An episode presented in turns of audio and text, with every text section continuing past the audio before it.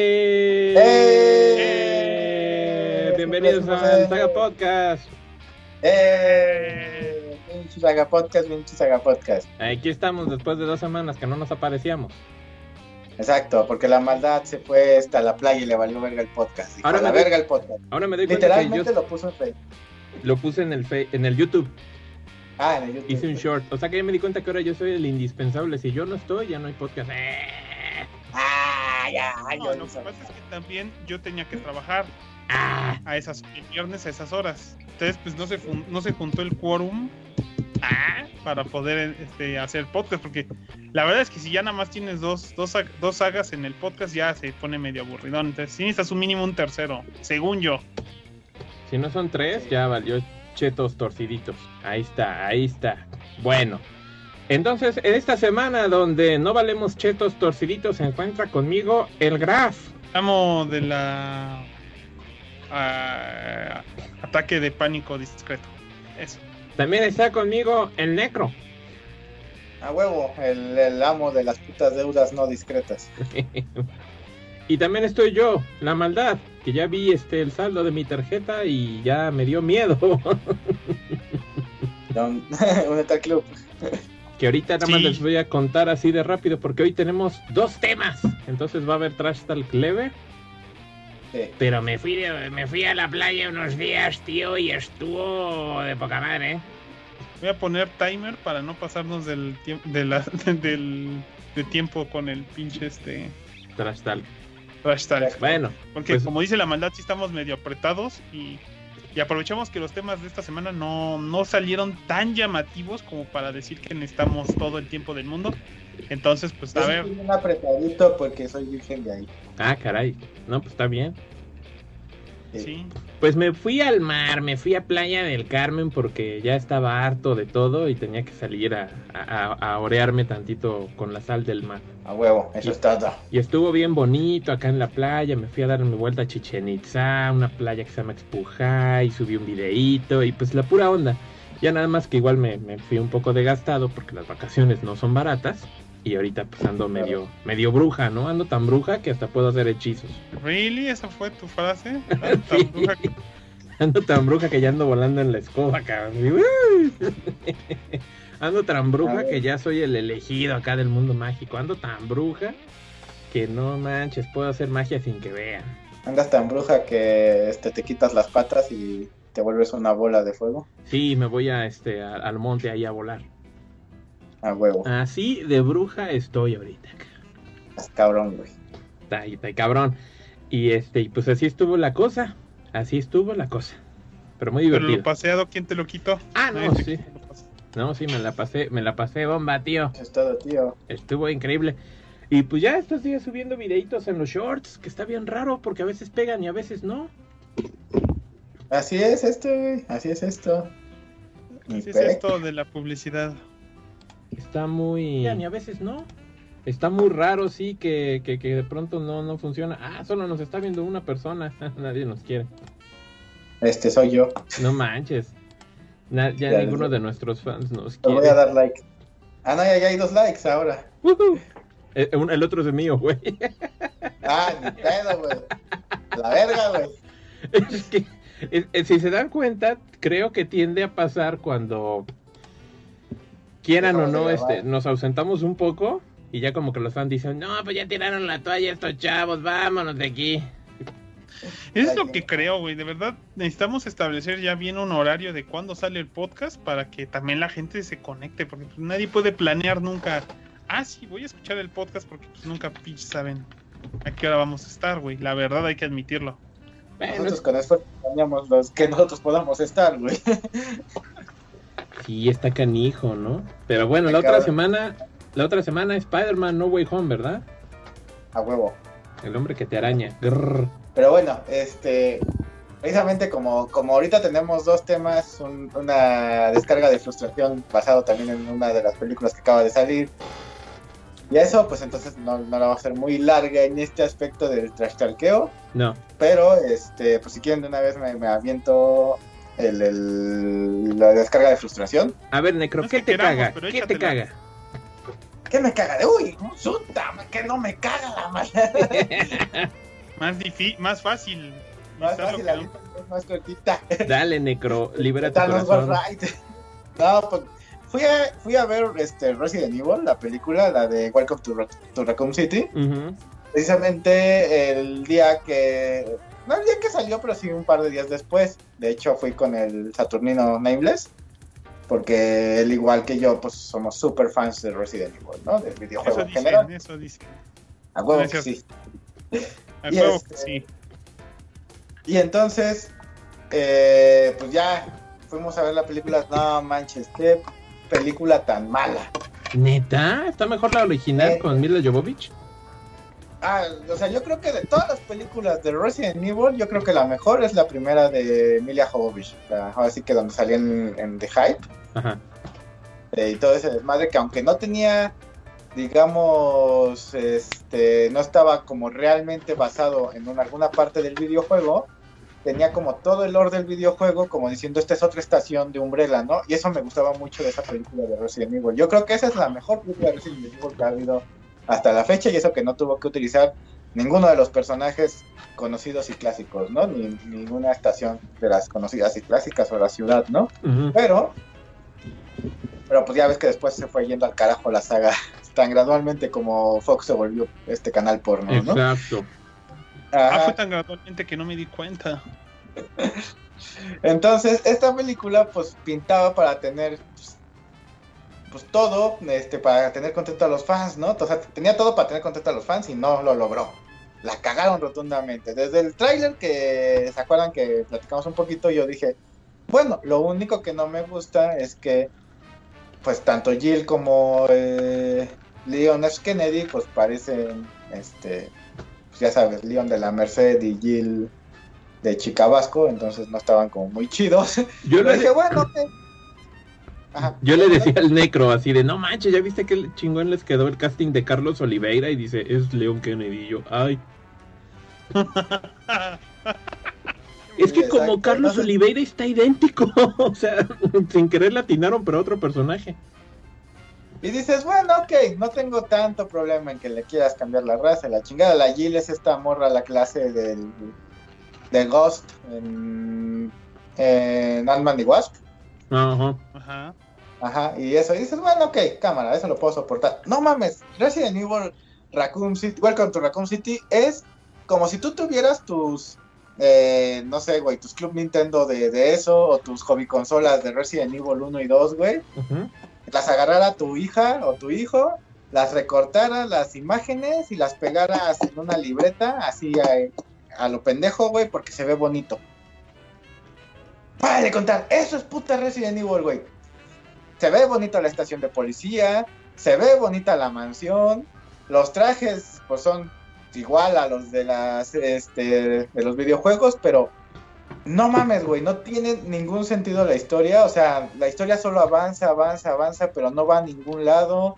De pronto te meten conceptos de, ah, sí, mira, es que Chris y, y su hermana Claire, este, pues eran huérfanos y eh, crecieron en un orfanato de Umbrella y luego quisieron hacer experimentos con ella y ella se escapó. Y con él no hicieron experimentos, pero le pagaron su educación. Ajá, ¿por qué? Sí. Ok, y no te lo explican, o sea, no te explican nada de eso, ¿no? Ah, hola, soy Leon, soy el nuevo. Ah, sí, eres un pendejo porque eres el nuevo. Todos te estamos haciendo bullying y eres el comic relief. Güey, redujiste a Leon S. Kennedy, es l- uno de los cuatro personajes más importantes de la saga de Resident Evil que junto con Chris, Jill y Claire a un comic relief, neta, o sea, a un güey inútil que no sabe hacer nada porque es novato, así como güey, no mames, ¿no? Y ah, mira, aquí está Sherry. No hizo nada. Ni le dimos importancia a su personaje, solo pues ahí para que grites, ah, mira, ahí está Sherry.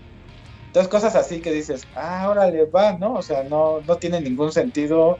Las actuaciones, la neta, son malonas. El Wesker, por ejemplo, en vez de ser el, típico, bueno, el villano, en- como, en la, eh, como en el videojuego, que sí sabía todo el desmadre, que este, estaba metido en, en los Stars precisamente para, por órdenes de Umbrella, para este, estarlos espiando como doble agente, la chingada, que era, ah, pues me contrataron y pues no sé bien qué pedo con Umbrella, pues me está dando lana, sí. y, y me mataron. Ah, pero ya me revivieron porque pues sí, chido tu desmadre. Entonces es muy mala película, muy mala, pésima película. O sea, sí, así de, güey, no sabemos ni qué carajos. Exacto, o sea, es, es una película que realmente no tiene pues, una dirección en cuanto a historia. O sea, la historia solamente fluye a lo pendejo, ¿no? Como mala hierba, crece a lo güey. Ay, qué mal plan. Ajá, entonces no, realmente yo creo que como decepción del año, pues ahí está Resident Evil y, y definitivamente por lo mismo tuvo muy muy mala recepción, este Es lo que he no- escuchado.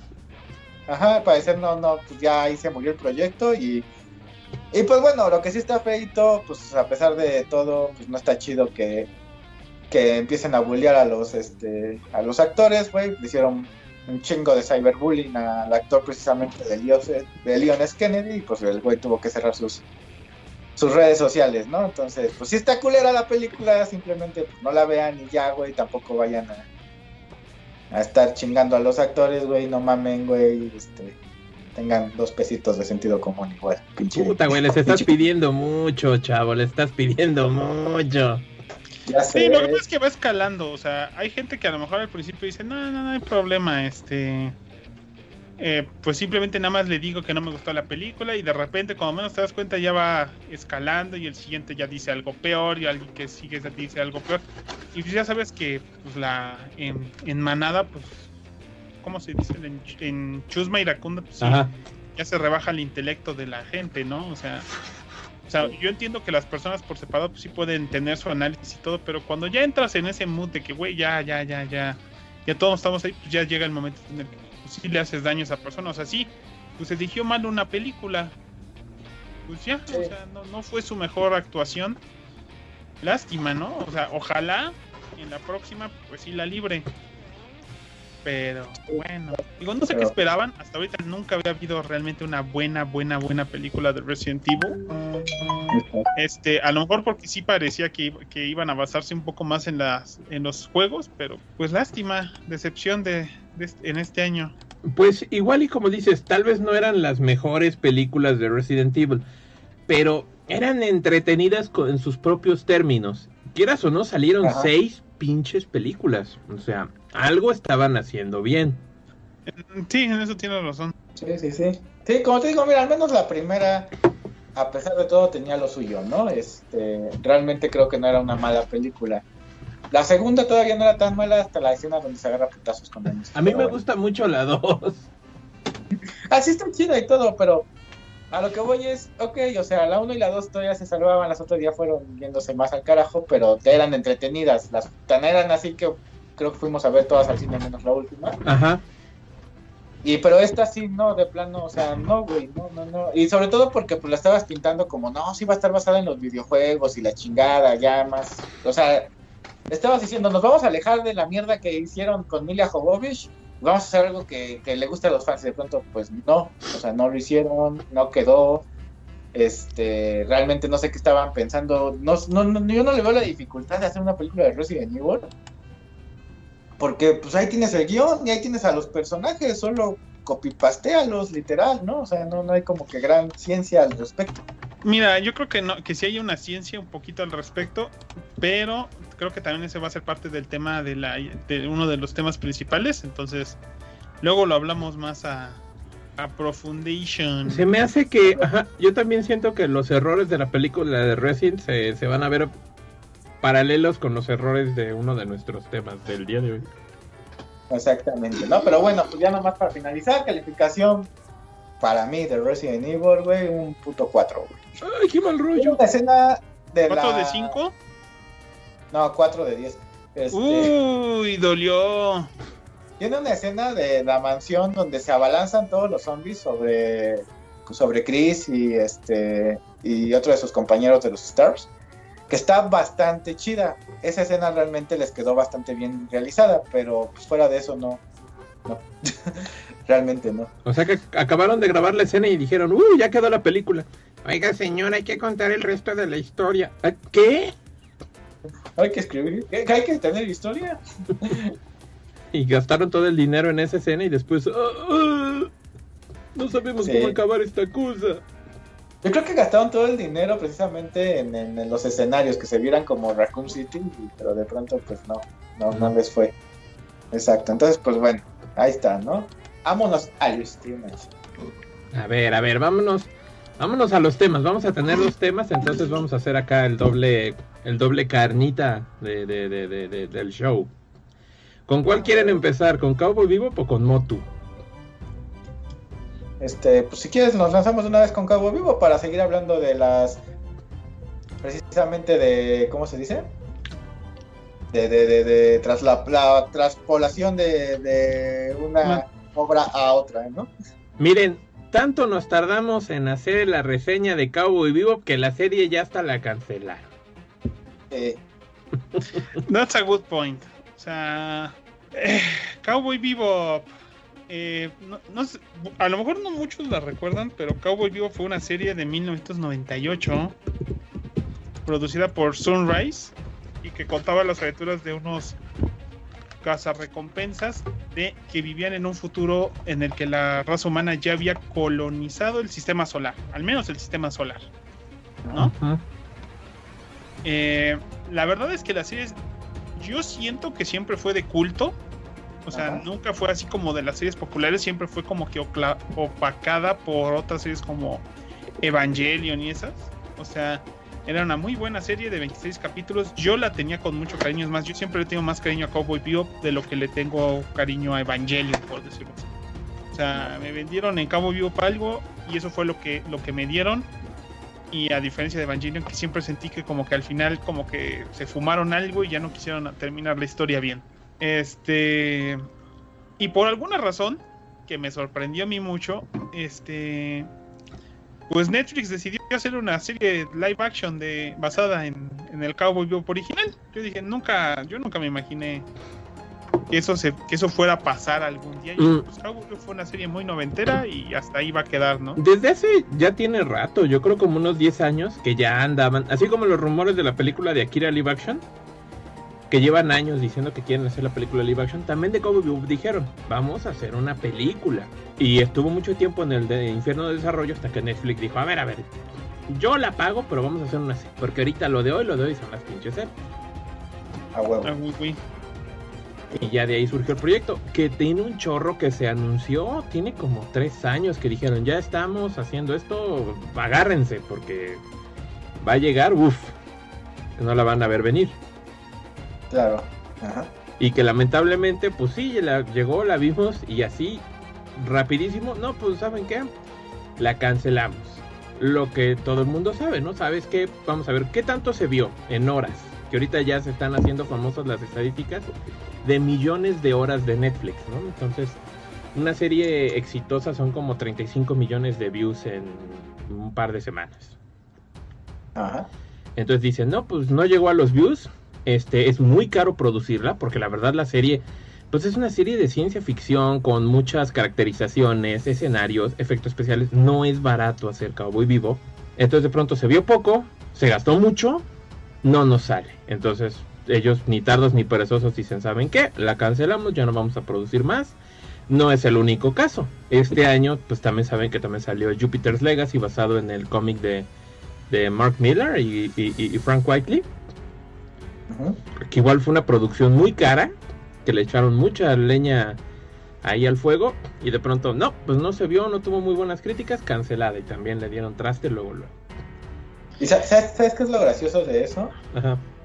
Eh, sí, como dices, ¿no? Le pasó eso a Jupiter Legacy, pero salió hace poco, hace un, igual un par de semanas, algo así, Super Crux, que es un anime basado en el universo de Jupiter's Legacy. Y Super Crux tiene excelentes críticas. Eh, pues sí, o sea, la historia puede ser más atractiva.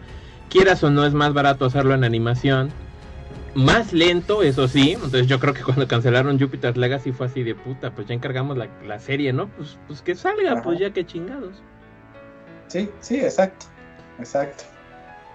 Pero bueno, pues eso le pasó a Cabo Vivo. Y precisamente pues como Caibo Vivo fue una serie noventera este, eh, de anime y aquí en México realmente por los 90, principios del 2000 era difícil conseguir anime, este, para todos los que recordarán que son de nuestra edad, poquito más, poquito menos.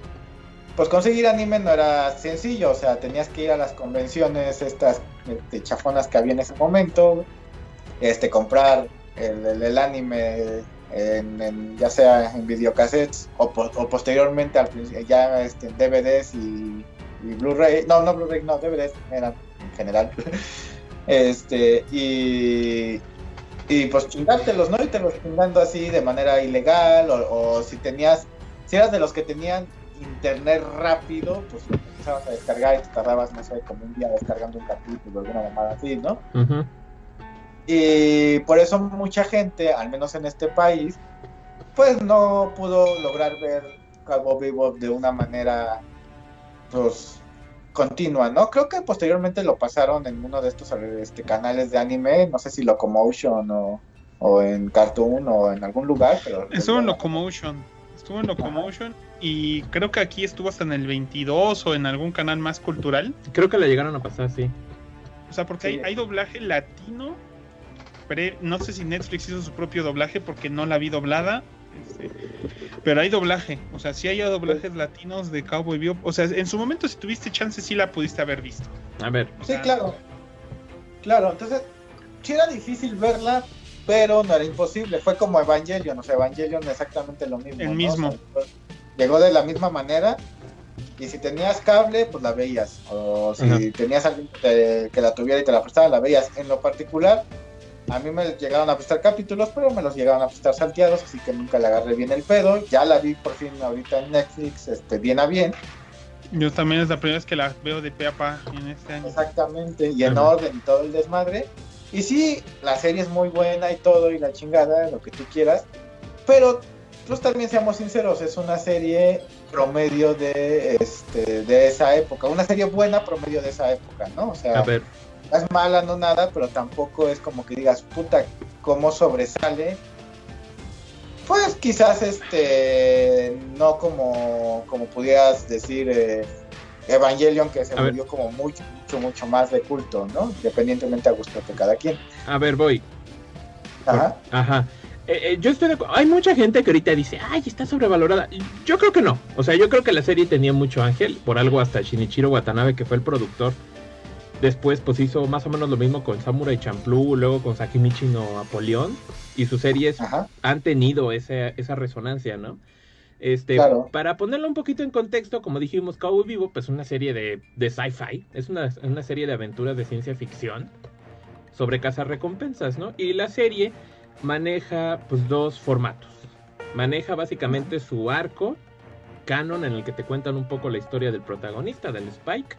Y aparte están los capítulos standalone, que son básicamente pues pequeñas aventurillas que viven por ahí, este cazando sus, a, sus este a sus bounties, ¿no? A, a, las personas que por las que quieren cobrar un varo. Entonces Ajá. la serie pues puede de pronto tener tonos muy dramáticos, porque en los historias de arco pues sí te cuentan que estos güeyes trabajaban para un sindicato del crimen y está medio sangriento, pero luego te puedes echar una historia en la que están cazando un bounty que puede ser bastante divertida, casi irreverente.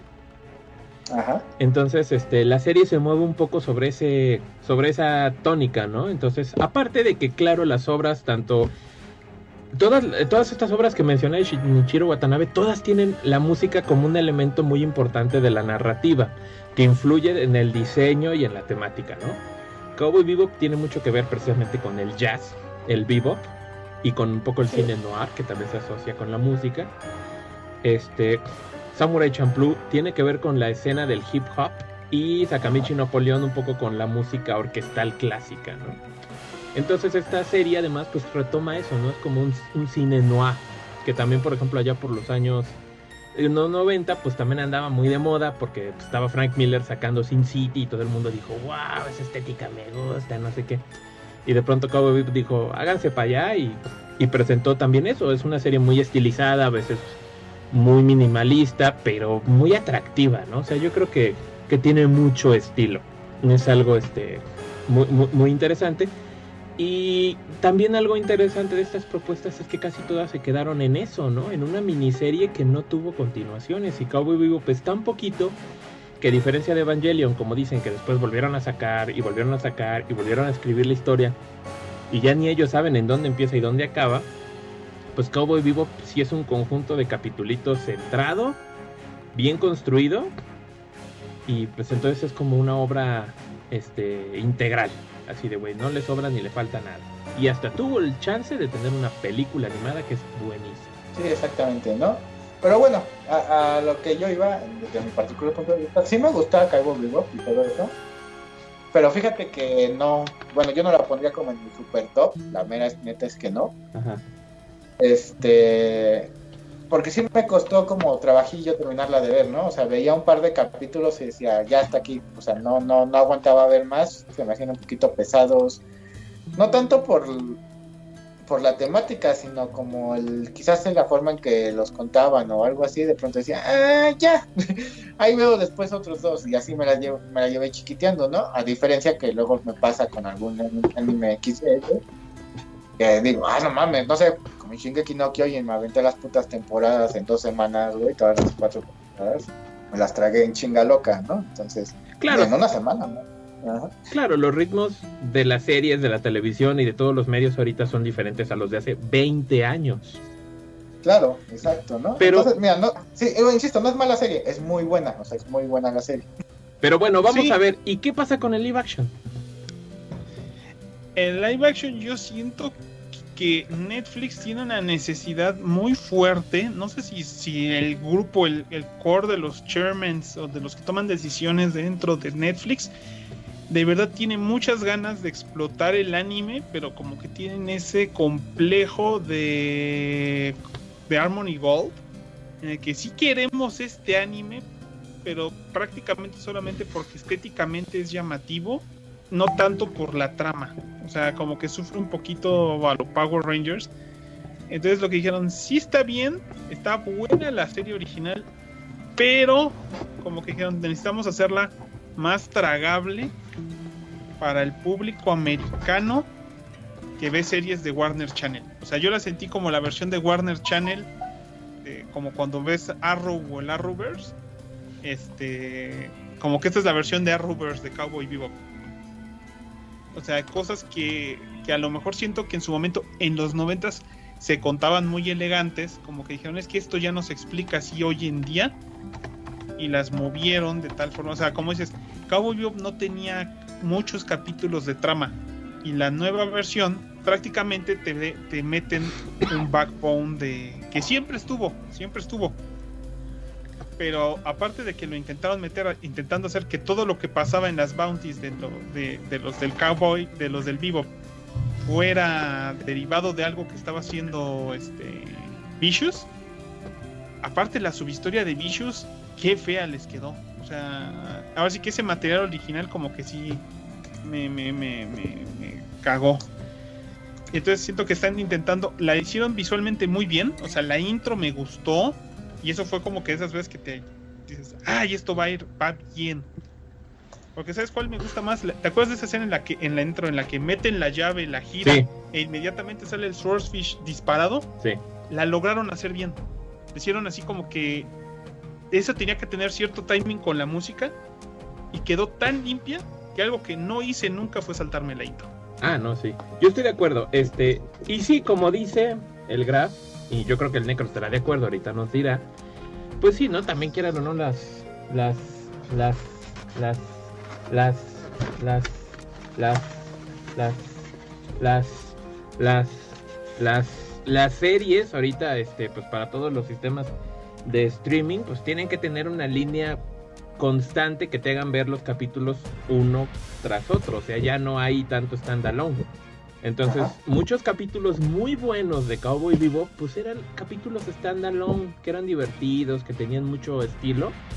Y aquí dijeron, no, pues sabes que todos van a ir secuenciados, entonces, eh, de nuevo, es para obligarte a verlos todos, porque te pierdes uno y ya perdiste la secuencia de la historia. Sí, claro. Claro. Y mira, no está mal, porque es la forma de contar historias actualmente, ¿no? Así de chécala y este y, poco a poco te vamos a ir desentramando la así que la trama por este pendejo que suene pero el problema es que Cabo Vivo no era así Cabo Vivo era como pues el típico anime noventero de capítulos inclusivos no entonces si, si eres como muy apegado, que quieres que sea muy fiel al, producto original, pues te puede causar problemas. Ese, ese pequeño aspecto, ¿no? En lo particular, a mí no me molesta, no lo he terminado de ver. Este, pero más que nada, esto ya fue por chamba, porque tuve mucha chamba esta semana y cosas que hacer. Sí. Este, pero no me molesta ese aspecto donde me digan, ah, se quedó en cliffhanger el capítulo, este, checa el siguiente para que, este, para que veas qué pasó, ¿no? Y dices, ah, ok, no, no tengo esa bronca, ¿no? Me gusta. Y, y, yo ya no aguanto series como lo que decía el graph de Arrowverse, este, eh, en ese estilo, ¿no? Que es lo que yo le llamo el concepto Villachica, que es básicamente lo que pasaba en Smallville, ¿no? De, ah, sí, ahora Superman, bueno, Super Clark en el momento se enfrentó al vato que fumaba Kryptonita, y ahora se enfrentó a la chava que se maquillaba con Kryptonita, y ahora se enfrentó al güey que se metía Kryptonita por el ano. Ah, ok, sí, chido, ¿no? Y pues pinches capítulos que sabías que empezaban y acababan, pero realmente no te no te guiaban a la historia hasta los últimos capítulos de, la temporada donde, ah, sí, bueno, y aquí entonces ya está el pedo mamalón, ¿no? Sí, sí, ah, sí. Ajá, entonces era así como de, eh, a mí en lo particular ya no, como, como que ya no me late tanto ese. Entonces, a mí no se me hace un pedo que, que hayan manejado así eh, Cowboy Vivo, pero hace que se vaya un poquito del concepto original de, de, lo que era el, el, anime, ¿no? En lo particular, pues visualmente me gustó bastante. O sea, lo veo y digo, güey, visualmente está muy bien hecho, está muy bien logrado. Realmente no, yo no siento por qué tanto el, el, hate que tuvo o el poco apoyo que tuvo. Yo siento que no fue hate, fue falta de apoyo. O sea, no hay, ese es el problema, que no hay ningún entusiasmo. Ahorita siento que por Cowboy no hay como que muy mucho entusiasmo ni para un lado ni para el otro, sino como que fue, salió y ya no hizo ruido. Sí. Yo siento yo siento, este, ya también desde mi opinión, visualmente, igual que ustedes dicen, sí se me hace como lograda la serie, pero pero también hay muchos momentos en los que siento que es muy desigual la calidad. Entonces puede haber capítulos en los que se ve verdaderamente glorioso los efectos, la ambientación, y otros que la verdad se ven súper chafas, o sea que se ven súper, súper baratos. O sea, hay muchas escenas, por ejemplo, como cuando Jet va a la casa de su esposa, de su ex esposa, este, se me hizo ahí un, corte tremendo porque ya te manejaron una estética y de pronto te ponen al güey en un suburbio súper bonito. Entonces digo, puta, eso no, para mí no macha, no macha, pero ni con cola, ¿no? O también cuando el capítulo en el que se pelean con Pierrot Le Fou, también cuando salen de, del, del, del bolerama, de la bolera, dije, bueno, esas calles se ven muy chafas, o sea, se ve muy barato, o sea, se siente como que eh, le estuvieron metiendo mucho presupuesto en unas partes y en otras como que no, y no lo sabían suplir con una dirección artística que pudiera llenar esos huecos. Entonces fue así como que, chicos, nos quedamos sin varo, güey, y, la neta no tenemos mucho estilo. ¿Qué hacemos? Pues, pues así grabarlo como podamos, ¿no? Entonces yo siento que a veces se veía muy chafa y a veces se veía muy bien. Entonces yo, eso fue, para mí ese fue mi problema, que me, se me hizo como medio inconstante la dirección artística de la serie. Aunque a mí, por ejemplo, sí me gustó mucho este, esta manera en la que fueron hilando la trama. Claro, tomando brincos muy separados de lo que pasaba en el anime, ¿no? Como por ejemplo la gran trama de que aquí Jet no sabe que Spike este, trabajaba para un sindicato de crimen organizado. No, pues, sí, sí, sí, sí, exacto. Este, a ver, aquí unos, perdón, unos comentarios, la verdad. Este, Daniel Gómez nos dice saludos, siempre los veo en Facebook, pero por fin puedo ver ahora en YouTube y en HD se ven más pinches guapos. Ay, gracias. Gracias, mana. Este, y nos dice que también Samurai Champloo, ¿no? Este, era de, ese, de esa dinámica de, de, animes noventeros. Al igual que Trigun, que tiene mucho que ver en esa época, ¿no? Así es, Trigun, igual, serie chingona. Y Grace Martín nos dice Bartek. A esa no la conozco. No, pues Grace no es. Grace Martín no es este. patroncita. O es, o, este. O este Grace Martín es un este boss. ¿Quién sabe? Esa otra es gris. Ah, ok, ok. Entonces puede ser un bot, está mal. Perfecto, entonces nos abre un bot. Este, Daniel Gómez también nos dice, Jaime Altozano hace un análisis este, genial del intro, de la influencia del jazz y el blues de la gente este, afroamericana. Yo digo que a la gente que a la gente no le gusta ya que plasmar la estética y el ambiente y todo el conjunto en live action es como el live action de Yoyos, la estética te hace retroceder. Fíjate que nunca he visto el live action de Yoyos. Es muy parecido, ¿eh? Siento a lo mejor que lo que pasa es que entra Mm. ese tipo, combinar la estética con el live action entra como en lo del Uncanny Valley, ¿no? Mira, puede ser. La verdad, la estética de la película live action de Jojo sí se parece mucho también a la de Cowboy Vivo. Pero ¿saben qué? Sí se puede. Sí se puede hacer, este, sí se puede combinar la estética, el ritmo, el dinamismo del anime en live action, porque hay quien lo ha hecho. Ahí está Stephen Cho, que hizo Kung Fu Hustle y Shaolin Soccer. Y ahí está Edward Wright, que hizo Scott Pilgrim vs. The World. Esos señores tienen un buen ojo, tienen estilo y buena dirección. Se puede. El único problema es que se lo están dando a gente mediocre. Pues por ejemplo las de Samurai X, este, son buenísimas, ¿no? O sea, y estéticamente, visualmente y, y la historia, en que, la forma en que es contada la historia está bien realizada, ¿no? El guion está bien hecho. Mira, es que hay una diferencia, pero sí, en, en Cowboy Bebop, en el anime, no sé si te acuerdas, Ajá. este, ¿cómo se llama? Ay, se me fue el nombre, ya ves que se, se llama, ah, se me olvidó el nombre del malo, Vicious. Vicious, Sí. Vicious, tú lo ves y cada vez que se enfrenta con el pinche Spike, o cada vez que hay una escena con Vicious, sabes que va a morir alguien. O sea, te da miedo. O sea, sabes que el enfrentamiento con Vicious al final de la serie va a ser algo en el cual solo alguien puede salir vivo. O sea, siempre te lo pintan como que la triada le tiene miedo, como que Spike le tiene miedo, como que todo mundo le tiene miedo. Porque si te pones a pensar también, Julia, toda la serie oficialmente está, está, está huyendo de Vicious. O sea, porque todo mundo sabe que Vicious es malo. Y que aparte tiene habilidad para compensar esa maldad, ¿no? O sea, que nadie se le mete porque aparte está cabrón. Y en esta serie lo convirtieron en Gorgo de 300. Sí. Lo, volvi- lo volvieron un inútil. Porque ahora resulta que la espada que traía creo que nada más en su vida la usa- había usado un par de veces. Pero en el anime, Vicious es tan peligroso como Spike. Sí. Spike es la única persona que lo puede matar y, y él es el único que puede matar a Spike. Entonces sabes que cuando se encuentran va a haber pedo.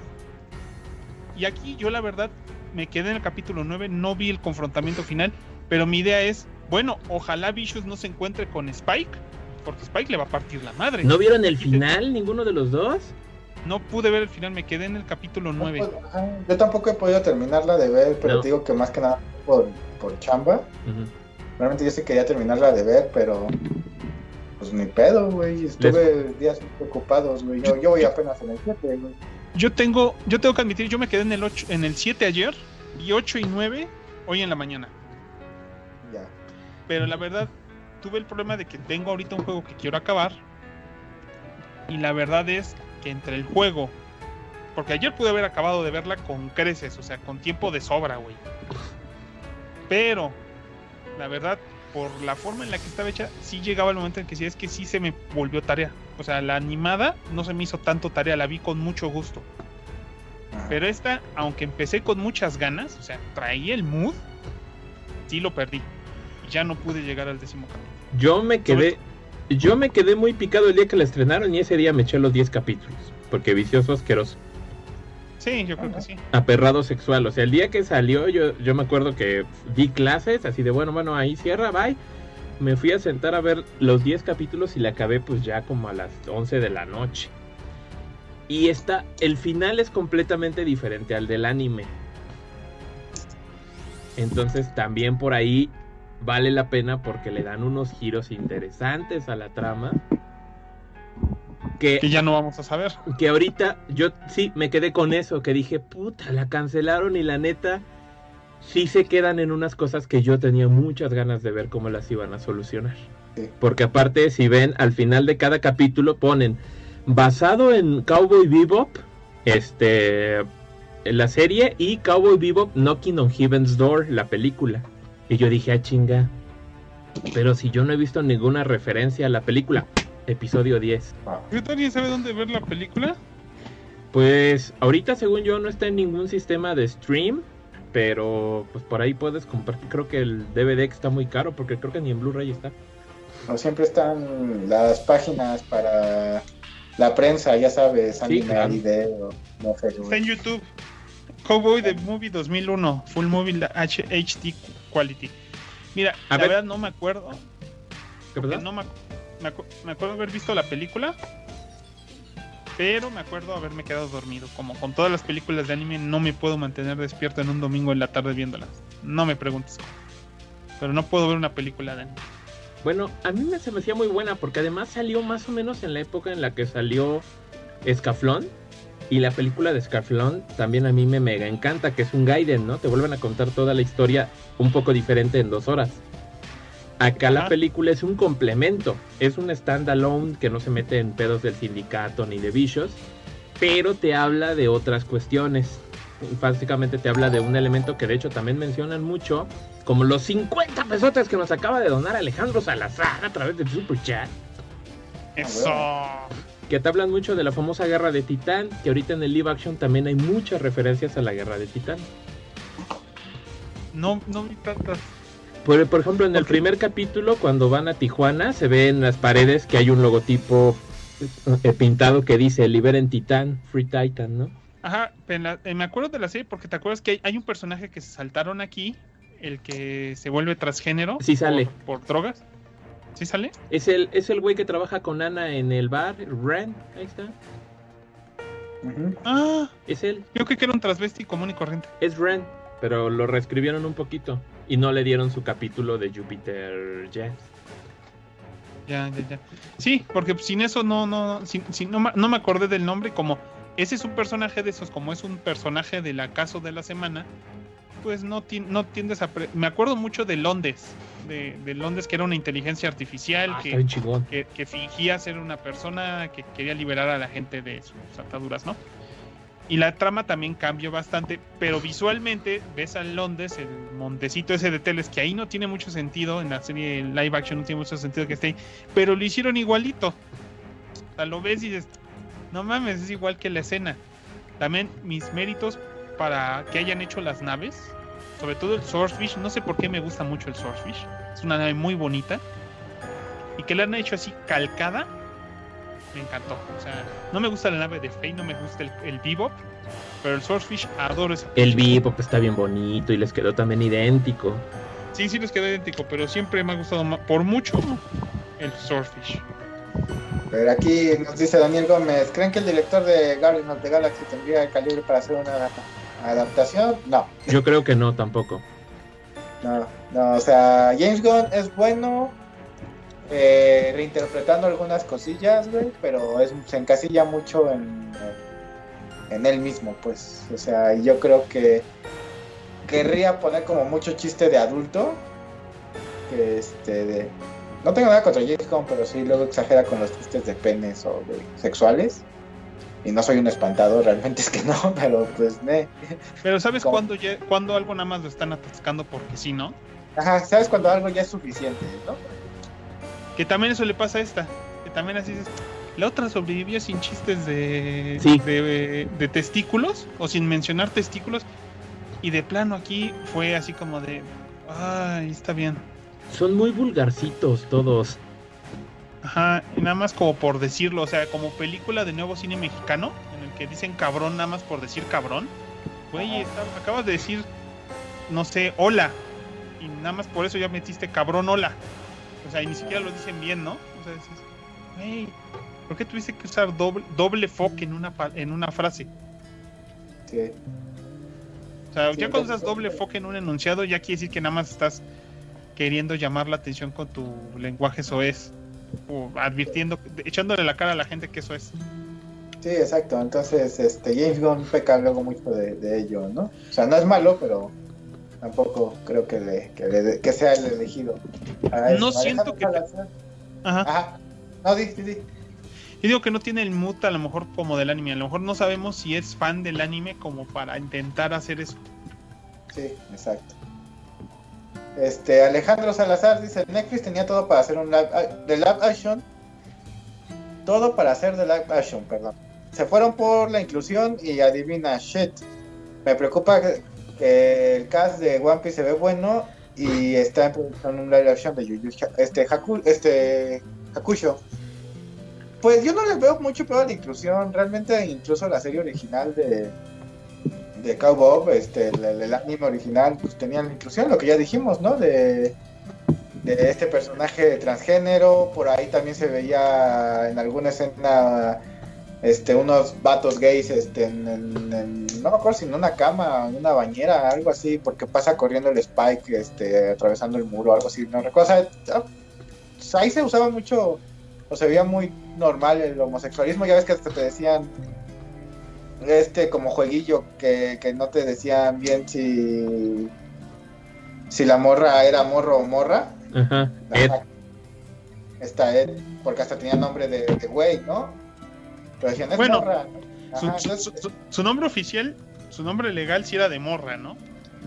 Pero- Se llamaba Edward. se No, se llamaba François.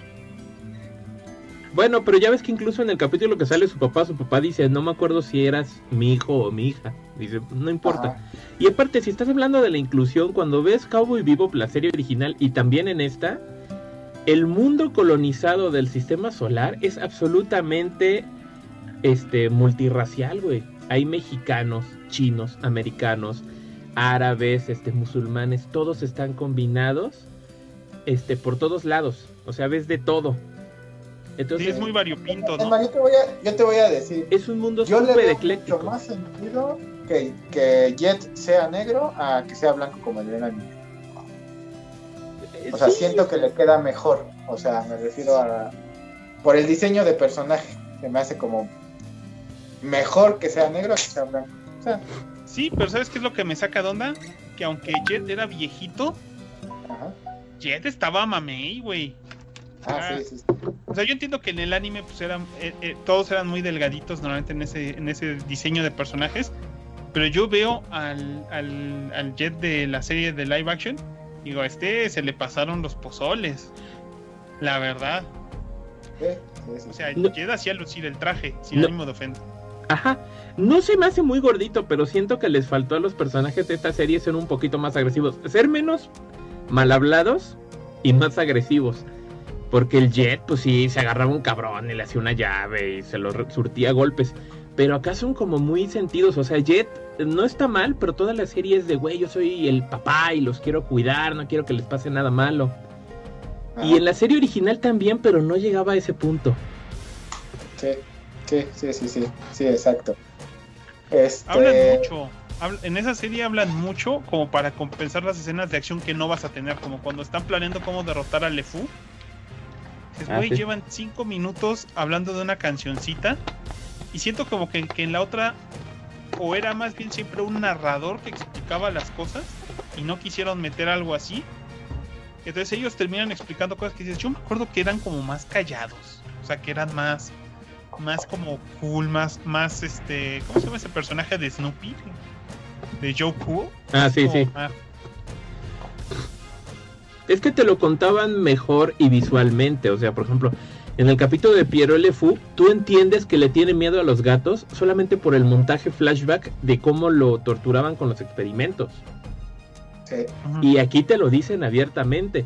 Este güey le tiene miedo a los perros. Te lo tienen que decir así de pie a pa. sí, sí, sí, sí. Bueno, es que también ahí vamos a lo que ya decíamos, ¿no? Se lo tienen que dividir un poco más hacia el público gringo. El público gringo normalmente es que se lo den un poco más masticado, ¿no? Que al público japonés que está muy acostumbrado pues a la narrativa del anime. Exacto. Daniel Gómez dice, yo digo que la inclusión no es el problema. A las personas les gusta echarle la culpa a la inclusión de los fracasos de las obras y la neta no, no todo se trata de si es inclusivo o, o no lo es. Estoy de acuerdo. Mira, sí, yo siento que la inclusión solamente es uno de los factores que pueden echar a perder una serie. O sea, Sí. y hablo de inclusión de cualquier cosa. En los noventas si te acuerdas, le tenían miedo a Batman series animadas que los obligaran a meter a Batman poniendo botes de reciclaje en la cueva. O sea, siempre, el problema es siempre incluir los temas de moda a lo pendejo. Ahorita la inclusión que está de moda es la inclusión de los géneros y las razas. Sí, si lo haces mal, es una razón más para que la serie, película la cague. Es como, por ejemplo. Es solamente hacerlo mal. Ajá, es lo, es lo que digo, por ejemplo. O sea, yo no tengo problemas en que ya sea negro, ¿no? De, hecho, le encuentro un poco más de sentido a que sea negro a que no lo sea, pero. No le veo pedo. la hija no me gustó. Mucha insinuación de sus pedos. Ah, bueno, eso sí. Ajá, pero no le veo pedo.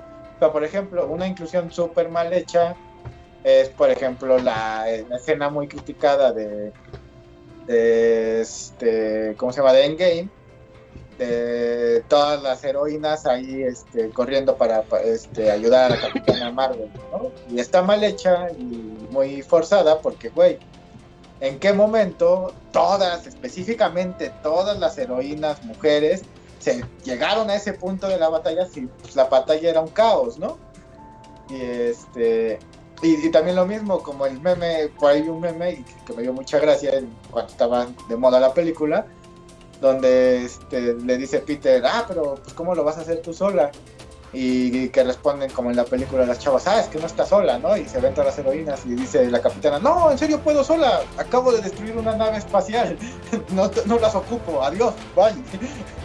Y dices, pues sí, o sea, se ve como muy forzado. Esa es una inclusión mal hecha y una inclusión bien hecha, pues como te digo, ¿no? O sea, si cambias a lo mejor una raza, pero no le mueves realmente o no importa mucho dentro de la trama, pues no pasa nada. Alejandro Salazar nos acaba de donar 10 pesos para que no metan a la raza a huevo. A huevo. y Víctor Manuel Beltrán nos manda saludos y nos dio nuestro like. Muchísimas gracias, buen hombre. Saludini. Pues ahí está, pues eso, no sé si hay algo más ya sí. se acabó vivo. A ver, aquí dice Ricardo Villa, dice, lo del ojo de Spike nunca lo mencionaron. En esta versión no tiene ojo cibernético. Porque en el anime se lo pone Julia. Y Julia sabe, toda la serie original sabe que Spike está vivo porque ella lo salvó. Nada más están separados porque los dos están escondiendo del sindicato. Acá le dan un giro completo a Julia, que te dicen, ella siempre se quedó con bichos, siempre estuvo metida en el sindicato, y ella cree que Spike está bien muerto. Entonces, ¿Cuándo te dicen del ojo? El ojo te lo dicen en la serie.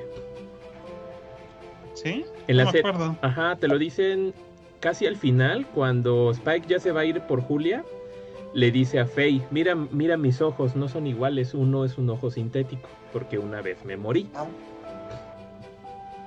Este... Sí, eso es lo que le dije. Realmente, seamos sinceros, en el anime tampoco fue como una gran revelación lo del ojo, o sea, pudo no existir y no pasaba nada. De hecho, es muy sutil, casi no se nota, pero es un detalle simpático. Ahora, yo, yo vi hace poquito una entrevista y la neta, en ese punto la dejé de ver y dije, ¿para qué me hago chaquetas mentales, güey? Estas personas son actores y les importa un carajo porque hicieron mucha promoción con los actores pues para que vieras la serie, ¿no? Entonces hicieron entrevistas con John Cho, con esta este Daniela Pineda y con Mustafa Akir, los actores principales. Y pues tienen que decir lo que lo que la gente, lo que la productora quiere que digan. No, pues mira, nosotros somos fans de la serie, nosotros estuvimos viendo la serie, estudiándola para hacer un buen papel. Ajá. Y salió una de estas entrevistas de Wired en las que les hacen preguntas de internet. Y también dice, ¿se va a hacer mención del ojo cibernético de, Spike? Y el actor de Spike dice, ¿de qué estás hablando, güey? Eso no existe, estás todo idiota. Y yo así de, está bien, son actores, o sea, no, no tienen que saber ni les tiene que importar un carajo. Pero, pero pues bueno, se ve la seriedad de nuevo, ¿no? Sí, pero pues digo, también está difícil que un actor este, también se sepa todo de todo de lo que va a interpretar. Sí, güey, pero es una serie de 26 capítulos, o sea, creo que no está de más que te chutes eso como preparación porque no hay más material.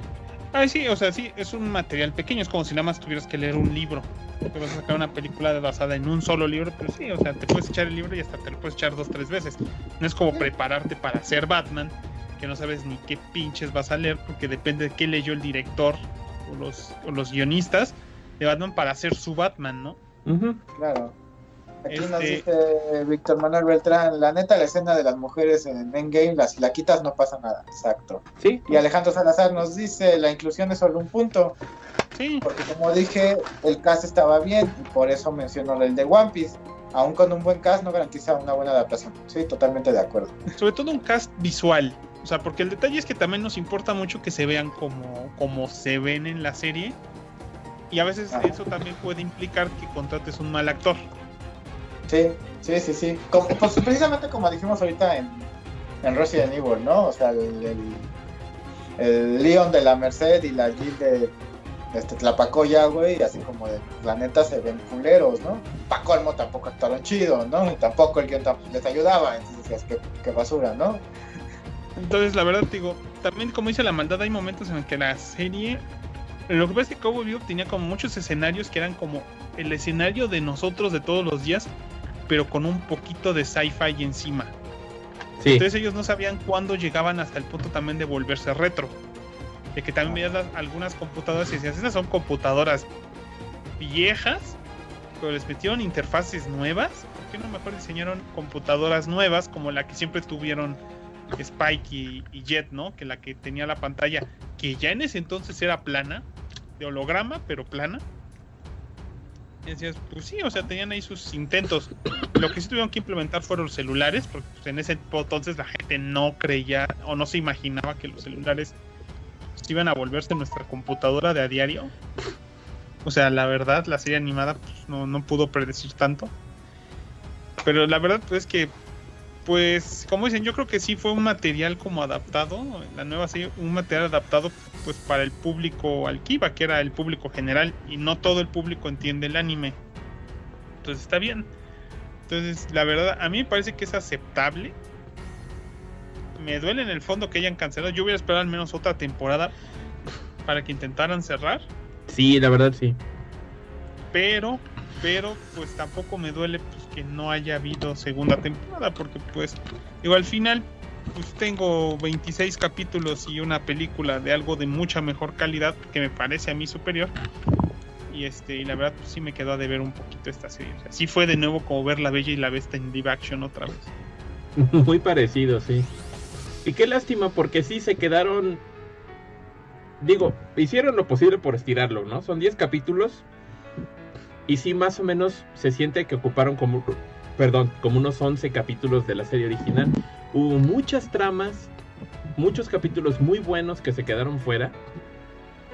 Y que ya viendo cómo lo trataron, aquí yo dije, júralo que van a hacer lo mismo, van a unir las tramas con la película y yo dije, no, se va a poner buenísima, una segunda temporada se va a poner súper divertida.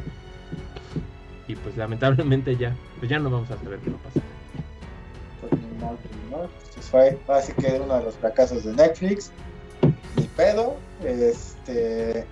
Y al final de cuentas, pues bueno, siempre está el anime original que puedes disfrutar bastante bien y, y no pasa nada, ¿no? Este. Lástima que pues este tipo de proyectos no, por alguna u otra razón no, no proliferen. Pero pues por otro lado también luego dices, ay, es que luego sacan cada cosa, como aquí menciona Alejandro Salazar, ¿no? La, una supuesta adaptación de One Piece. No sé de qué hablas, eso no va a pasar. Sí, Eso no negro, yo te pasé como- unas fotos el otro día. Es como, es como la como gente que cree que existió una película de cazafantasmas con mujeres, eso nunca pasó. Eh, Solo existe la 1, la 2, la 3 y, y la que acaba de salir Afterlife. y el videojuego, chavo. Ya, y el videojuego, sí, sí, claro. Cualquier decía de películas. Ah, ya. One Piece, solo, One Piece solo existe el anime y el manga. Bien, señores, entonces, si no quieren decir algo más por ahorita, calificaciones. De Cowboy. Vas, Levendet. Yo, yo la neta sí le doy un 8. A pesar de todo, me parece que lo bueno superaba a lo malo. Yo me quedé picado. La vi dos veces.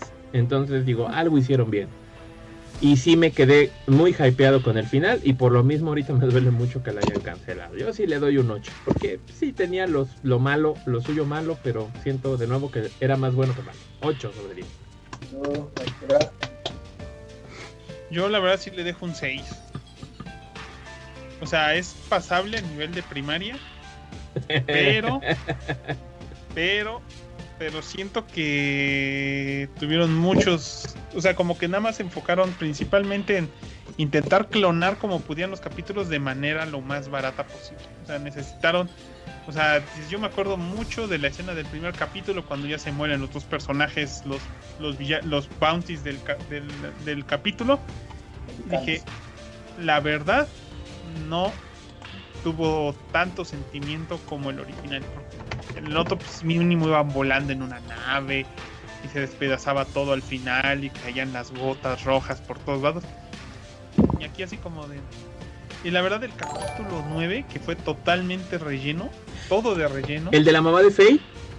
No, el de, no, al 9, el de toda la historia de detrás para que ya te explique ah, lo que pasó. Sí, sí está también medio, sí está medio aburridón. O sea, eso de, ah, nos enamoramos después de solo una noche para, para traicionar todo y escaparnos. no, no, no, no. O sea, intentaron.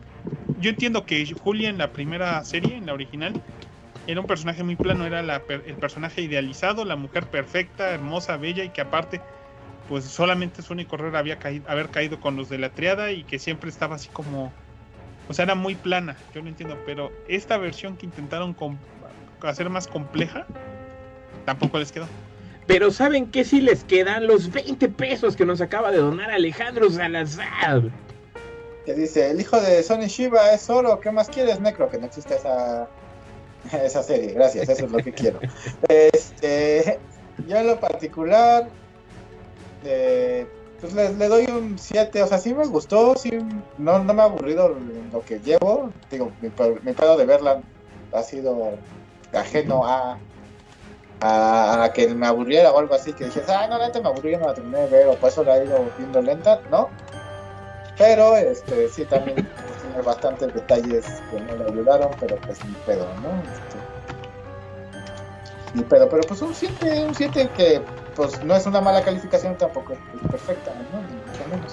O sea, para ti si estuviera en la prepa, sí solo si, si, así sí pasaba pasaba, o sea, yo no tendría pedo si hubieran sacado una segunda temporada, ¿no? Yo siento que tampoco, pero no lo hubiera visto con tanto entusiasmo. Está bien. Pero también siento que después de una segunda temporada ya tenía que acabarse. Tampoco creo que ya era para más. Ya no había más material para sacar más. Pero una segunda temporada hubiera sido gloriosa. Sí, sí, exacto. Pues ahí está, ¿no? Vamos a este, escribirle a Netflix para que salve la serie. Ah, caray. Bueno, antes de pasar con el siguiente tema, aquí nos dice Daniel Gómez, este, casi se me olvida qué opinan del tráiler de Sonic 2. Yo la neta ando emocionado. Va, a sonar feo, pero ese tráiler es solo para furros. Yo, no lo he visto. Yo la verdad vi la primera película de Sonic, la vi tardía. Fui rápido al baño. No fui, no fui al cine a verla. Este, ¿Salió este año o el pasado? El pasado, ¿no? Sí, fue de las últimas pre-pandemia. Ah, sí, sí. Entonces, sí, cierto, fue antes de, que empezara la pandemia. Ajá. Y ya precisamente no la vi porque empezó la pandemia y dije, bueno, ya ni para hasta que la pongan en algún servicio de streaming la veré, ¿no? Eh, y ya cuando la vi dije, ah, me divirtió, no se me hizo mala, no se me hizo la gran mamada. Para mí no es una gran película. Entonces, pues, realmente vi el tráiler de Sonic 2 porque ahí estaba el tráiler y dije, pues lo voy a ver. Pero así emocionado, no, no, no, no realmente. Y yo creo que lo mismo va a pasar con esta película. No, no, no creo ir a ver al cine a esperar a que salga en algún servicio de streaming y la veré. O sea, no, no tampoco es como que sea mi hit Sonic, de mi particular punto de vista. Es más, ni lo uso en el Smash. Yo creo que tienes que ser de un, eh, sobre todo en México, tienes que ser de un nicho muy específico, o sea, tienes que ser como que de ciudad muy grande, sin ánimo de ofender, pero yo nací, yo crecí en un pueblo muy chiquito, o sea, aquí, para haber conocido, para haber tenido el chance de tener una Genesis y haberle comprado juegos. Y por ende, haberle tenido cariño a Sonic. O sea, en Estados Unidos te la creo. En Estados Unidos sí hubo una bifurcación entre Nintendo, Sega muy, muy fuerte en los noventas. Aquí, yo siento que nunca pasó. O sea, yo aquí, según yo, solamente una vez viene una tienda de aquí de la ciudad, este, una, un Sega en venta con el Sonic. Una vez. Ah, ya regresé. Ese, juego raro. Pues yo digo, no hay forma de que mucha gente te diga que le- en México que le tiene cariño a Sonic. O sea, ti- ¿es eso? ¿Tuviste parientes que iban a Estados Unidos cada rato y te traían juegos? Eh, Para tener un Genesis y haberlo aguantado lo suficiente como para tenerle cariño a los juegos de Sonic. honor a la verdad, yo me acuerdo que aquí en el pueblo bicicletero llegaron a vender Genesis en la tienda de Mamá Lucha hace Sí, yo me acuerdo mucho de eso también. y los veías y sí decías, wow, se ven increíbles, ¿no? Porque pues, era Ah, como más, había este, el Game Gear, este, que vendían en la tienda del Pelícano. también. Una No me acuerdo de que lo vendieran ahí, güey. No me acuerdo esa. Yo también lo llegué a ver una vez. Sí, Yo me- sí, es más, hasta hubo una temporada en donde tenían uno de como de prueba, ¿no? Y que era la sensación porque era tele aparte y todo. Ay, güey, ahí puedo jugar y ver tele. Su puta madre, güey. Yo, Yo me acuerdo que en la isla de la fantasía, ese local de Arcadias ahí en, en- junto a la tienda del Pelícano aquí en el pueblo, había te dejaban jugar por ratos un Game Gear. O sea, había un señor que el dueño o algo así tenía un Game Gear que tenía enchufado a la corriente porque las pilas no duraban ni una madre y te demostraba lo potente que estaba la consola. ay, de eso no me acuerdo. Me acuerdo haber visto un par de veces. Y ahí fue cuando vi un Game Gear en mi vida antes de comprar el que yo tengo por aquí que nunca lo he encendido. Bueno, yo nomás quisiera decir que, por ejemplo, yo he jugado igual dos, tres juegos de Sonic. La neta, yo no les encuentro ningún encanto. Ni a los clásicos, ni a los 3D. O sea, se me hacen unos juegos, no sé, muy incompletos. O sea, como muy unidimensionales. De, bueno, el, personaje se mueve muy rápido. Bueno, y luego, no, pues se mueve muy rápido. O sea, se me hacen unos juegos muy desangelados. Entonces, la verdad, a mí el personaje me cae bien, pero sus juegos se me hacen malos pero mucha gente lo adora, lo me, lo encanta. Digo, incluso el juego más reciente con más éxito, Sonic Mania, que fue un- que salió en todas las plataformas nuevas, pues fue, fue programado y diseñado por un equipo conformado por fans. O sea, es casi casi un fan game que Sega digo, dijo, pues ya nos hicieron un juego, pues vamos a comprárselos. Pero no se los cobraron, compraron tan caros como nuestra super donación de Isabra00 que nos acaba de donar 100 barotes. ¡Ah, huevo! Ah, ¡Ah, huevo! Ah. Perfecto. Pues bueno, vamos a empezar. Hasta voy a bailar. Pero bueno, básicamente a mí pues no se me hace la gran cosa, aunque la película de Sonic se me hizo divertida, sí me entretuvo el tráiler y sí voy a ir a ver la segunda parte el año que viene. Va. Señor Regi nos dice Hulk contra la Roca, este, Double Johnson y el Chavo del 8 en Avengers Infinity War. No entendí. Yo tampoco. Ah, verga, explícame, no entendí. este. Y bueno, pues vamos a hablar de Motu Revelation. Por ¿La aquí ya nos habían, parte? hecho, ajá, nos habían hecho dos comentarios. Uno de ellos por parte de Alejandro Salazar. Dice que la segunda parte de Motu Revelation pasó de algo pésimo a algo medianamente aceptable. En Super Robot Wars T, Spike quería acoplar su avión al Gran Massinger. Ah, qué Ah, qué chido, hay que ver eso. Bueno, este, Alejandro Salazar es de los que no les gusta Motu, está bien, se respeta su opinión, no, no se comparte en este podcast. Sorry, güey, yo a mí sí me gustó Motu Revelation. Y nos dice Isabra 00 que nos donó ahorita 100 barotes, que este, me gustó más la segunda parte de Motu Revelation, le ganó lo cachón de Skeletor. ¿Alguno de ustedes ve Demon Slayer? Sí, yo veo Demon Slayer. Es más, ya lo leí completo. Puedes ir en cacao, te spoileo si quieres. Mira, yo voy a admitir que sí mejoró. Sí mejoró. A mí nunca me pareció que fuera terrible. Exacto. Pero en cuanto a Moto Revelations, sí sentí. Ya esperaba que Kevin Smith nos fuera a dar ahora sí más He-Man. O sea, más, más, más, más, más He-Man. Y, y la verdad yo quería que fuera una batalla final con Skeletor. Por muy plano que fuera. Pero la verdad sí se me hizo. Lo pronto es que sí fue muy de Kevin Smith. Eso fue el momento más que más de Kevin Smith este, en su versión pura. Que pudieron haber metido en Moto. Eso que de por calenturiento haya perdido lo- el poder el poder del universo, el pinche Skeletor, de veras no. O sea, de veras Ey, no. es que la Evelyn vestida de vampiresa, su puta madre, güey. Su puta madre. A la verga el puto poder, güey. Sí, yo no te digo que no, pero pero no no no no no sé, o sea, me gustó mucho ver lo del He-Man este mamalón. Lo que sí me saca de onda es que como que ese gusto del como que fue ese fin de temporada tipo Smallville en el que ah, Skeletor tiene el poder y cinco minutos después en el, en el primer capítulo de la segunda parte, ya te muestran que hay algo más poderoso que él, ¿no? Que llega el Adam y dice, mira mi versión de He-Man sin, sin límites, ¿no? Y madres, o sea... Es que aunque tiene todo el poder de Grayskull, ya le tiene miedo a esa cosa. Pues lástima. O sea, no está mala. O sea, sí pasó, sí subió un poquito. Porque sí hubo una batalla final. Y, y, como que enmendaron a casi todos los personajes que les faltaban. Porque yo sentí que le faltaron personajes a la primera parte. También, lo que también se me hizo raro fue la historia de que, ah, nos medio separamos tu mamá y yo por... Pues, ah, eso sí fue como muy de... Nos separamos, bueno, ya, nos contentamos. Ah, ¿verdad? Te hubieras ahorrado 10 minutos de... Ajá. O sea, pudimos habernos ahorrado esos 10 minutos de explicación. Porque creo que se, te dijeron que estaban enojados y se contentaban en el mismo capítulo, güey. Y sin explicación, solo, solo por estar luchando juntos ya se guiñan el ojo de ya te amo de nuevo. I know it, bitch. Está bien, dale chance, güey. Se les murió el hijo, güey. Ah, yo no digo que no, o sea, no manches, tienen dos hijos, uno se lo llevan a otro planeta y al otro lo matan, pues dicen,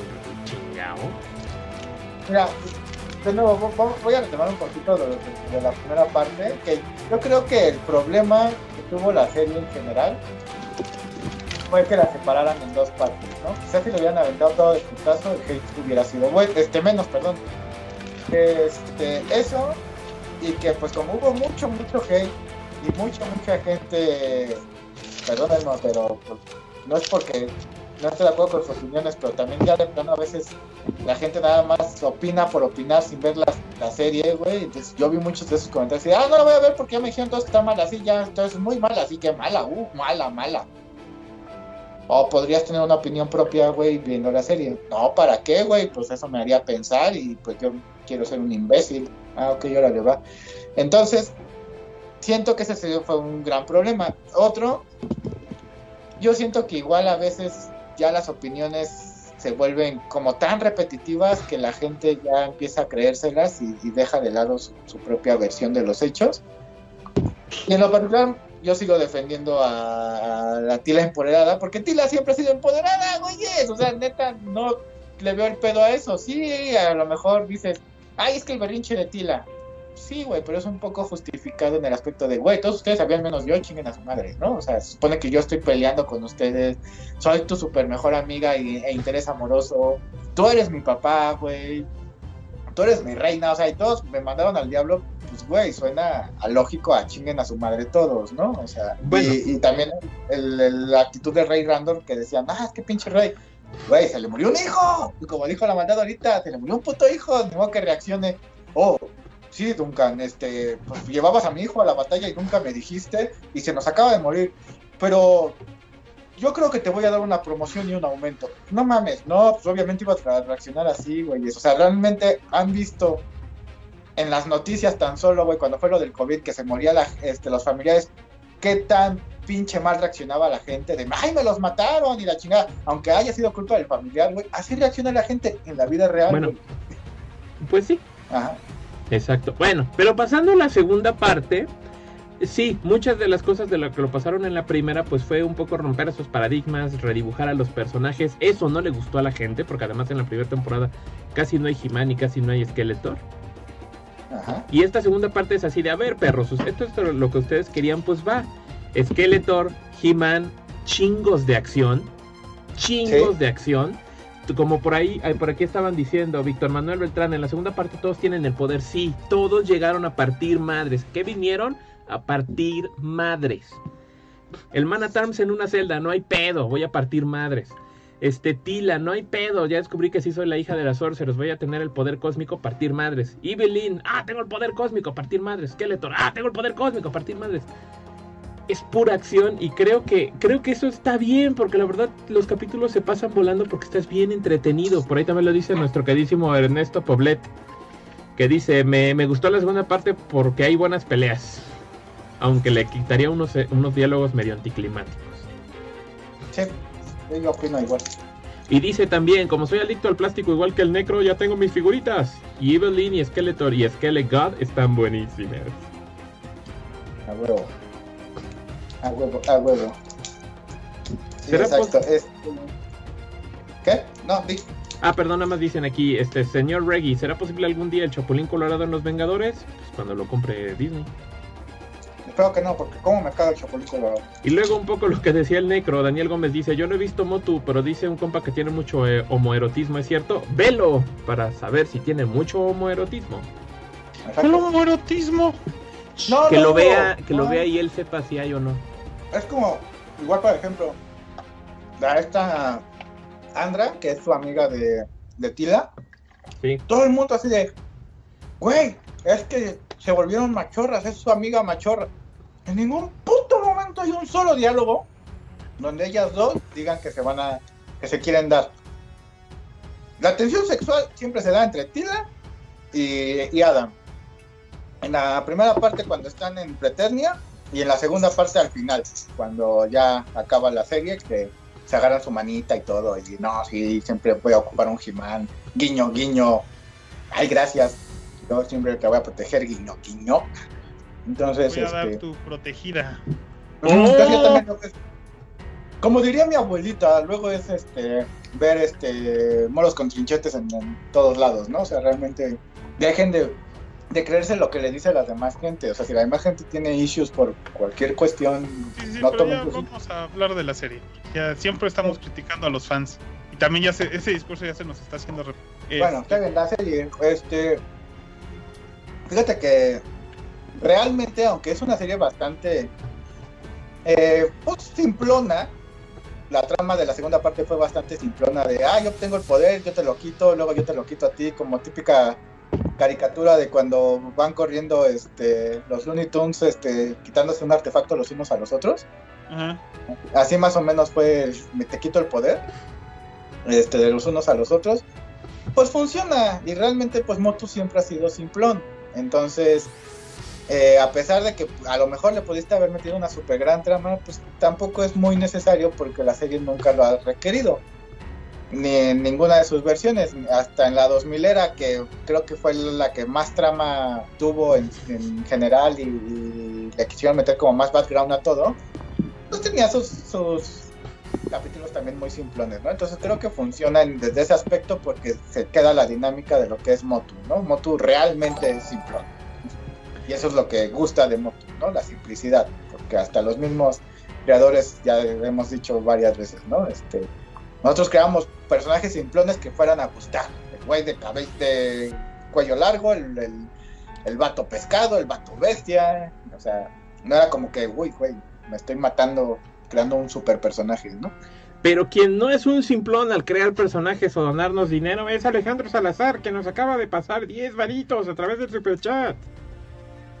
Yeah. Money, money, money, money, money, para sostener este podcast. Pues sí, parece un poco la serie como que están jugando a las traes, ¿no? Y entonces todos se andan pasando el poder unos a otros. Pero no voy a negar, al menos en mi opinión, eso a mí me gustó mucho porque la verdad no sabías qué iba a pasar. O sea, yo me quedé pendejo cuando de pronto Evil Lynn se volvió una super sorceress. Dije, ya valieron chetos todos y se tuvo que aliar Skeletor con He-Man. Dije, yes. Está súper emocionante. Yo estaba ahí como chamaco, así de, "¡Woo! esto se va a poner increíble. A mí me gustó, yo venía con mucha expectativa porque sí tenía muchas ganas también que en el fondo pues Kevin Smith les callara la boca a todos. La verdad es que y lo único que hice fue, ¿sabes qué? No voy a leer ningún comentario de nadie que se diga fan de Motu. Y ya.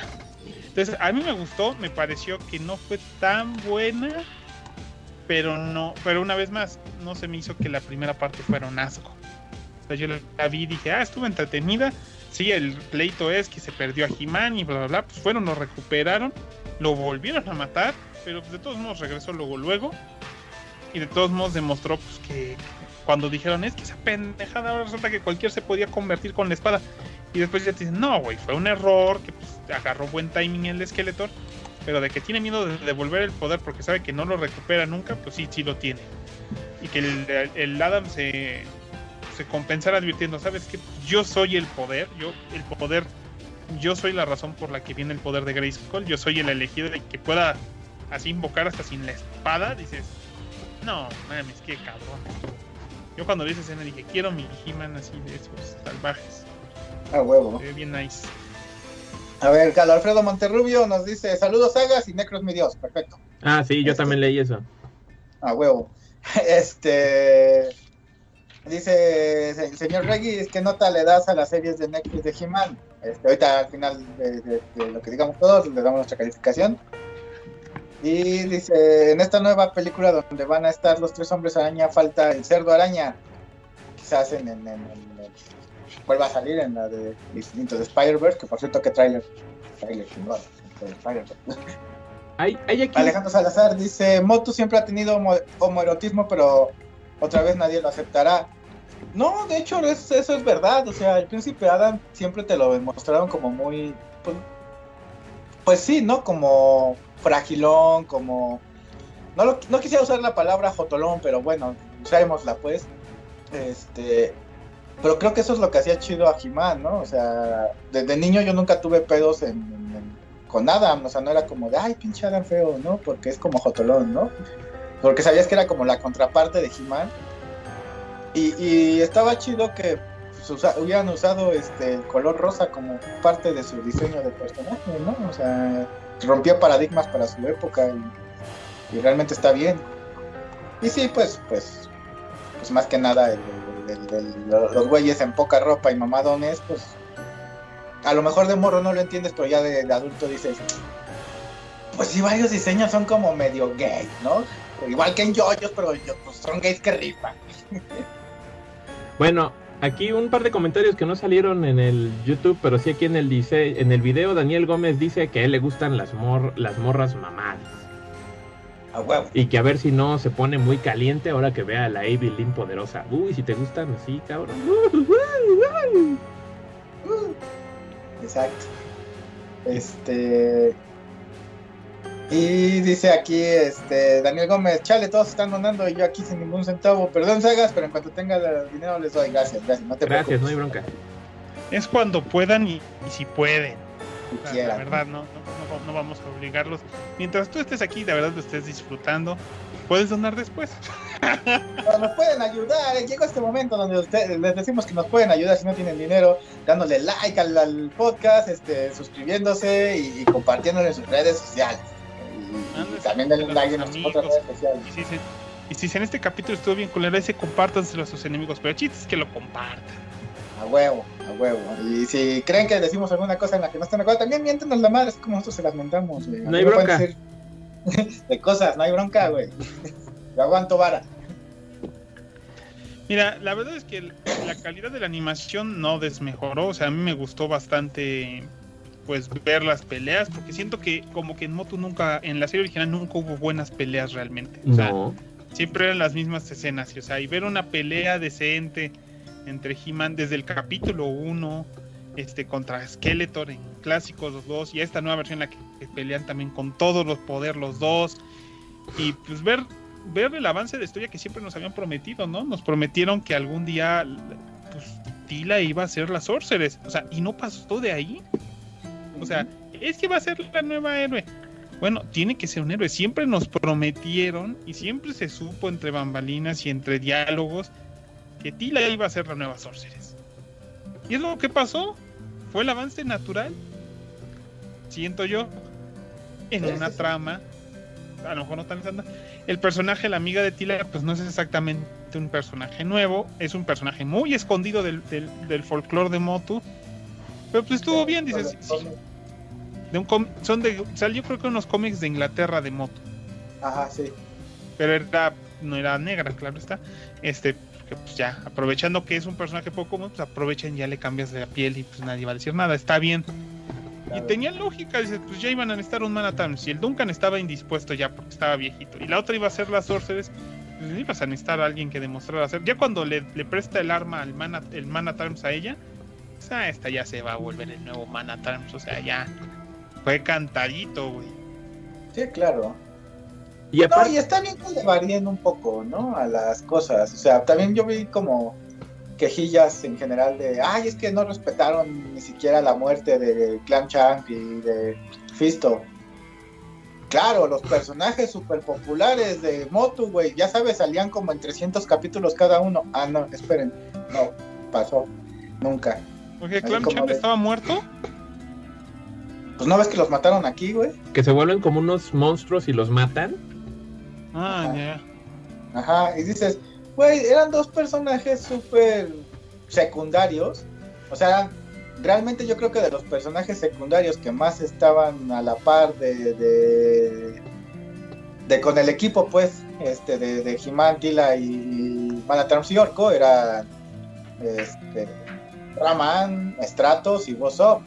De ahí en fuera todos los demás eran ah, este, como muy recurrentes y, y Pisto y Clam Champ realmente eran de los menos recurrentes, o sea, ya también quejarse por la muerte de esos es como, güey, no mames. Honestamente, ajá, o sea, ya, ya ahí son ganas de estar chingando. Pero está interesante que recurren a esas cuestiones súper oscuras también para hacer este pues homenajes y detalles que, que la verdad son muy cotorros, ¿no? Yo, por ejemplo, le decía al Graf, yo, yo me estaba orinando este, de la emoción cuando salió Blade, Ajá. que es un malo de la película live action de Masters of the Universe, cuando Ajá. no quisieron meter personajes y se inventaron unos, y de pronto en las catacumbas sale y digo, ¡Ah, es Blade! ¡Ah!".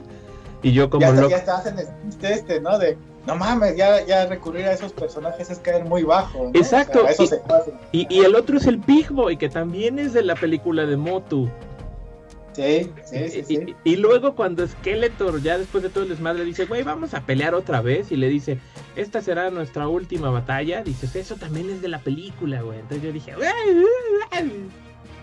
Sí, sí, y, sí, y la sí. verdad, a mí me encantó esa parte, cuando ya se van a partir la madre con Evil Lynn. Y que el Skeletor hasta saca una pinche guadaña, dices. Toda esa pinche batalla, todo el final es mil por ciento badass. Hasta el rey Randor, así de vengan perras a besar el anillo. Y dices, ¡Oh, ¡ah, mi rey! O sea, todos van Sí. a partir malos. ¿A qué vinieron? Pues a partir madres, morro. Sí, exacto, ¿no? Entonces, es- está chido, realmente. Y sí, ok, concuerdo en que sí este, le dieron más protagonismo a, a las mujeres, en este caso Lili y, y esta Tila, pero pues en lo particular a mí no me molestó, en lo particular. Si te pones Ah, a pensar, nunca han dejado de ser personajes populares. O sea, siempre fueron de los personajes populares de Moto.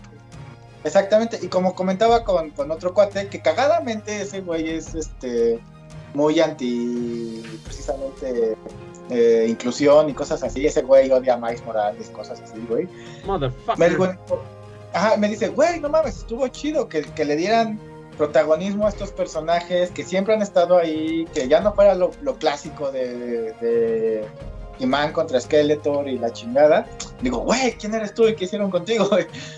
Y, es la verdad, o sea, está bien, quieres ver He-Man contra Skeletor, ahí tienes la película este, de los 80 tienes la serie de los 80 tienes los cómics, tienes la serie 2000 era, tienes la serie noventera y, los cómics este, subsecuentes a, a todo eso. No hay problema. Que en esta versión no sea He-Man contra Skeletor, no pasa nada. O sea, si de 40 versiones, 39 son He-Man contra Skeletor y en una no, no le veo el pedo, ¿no? No hay bronca.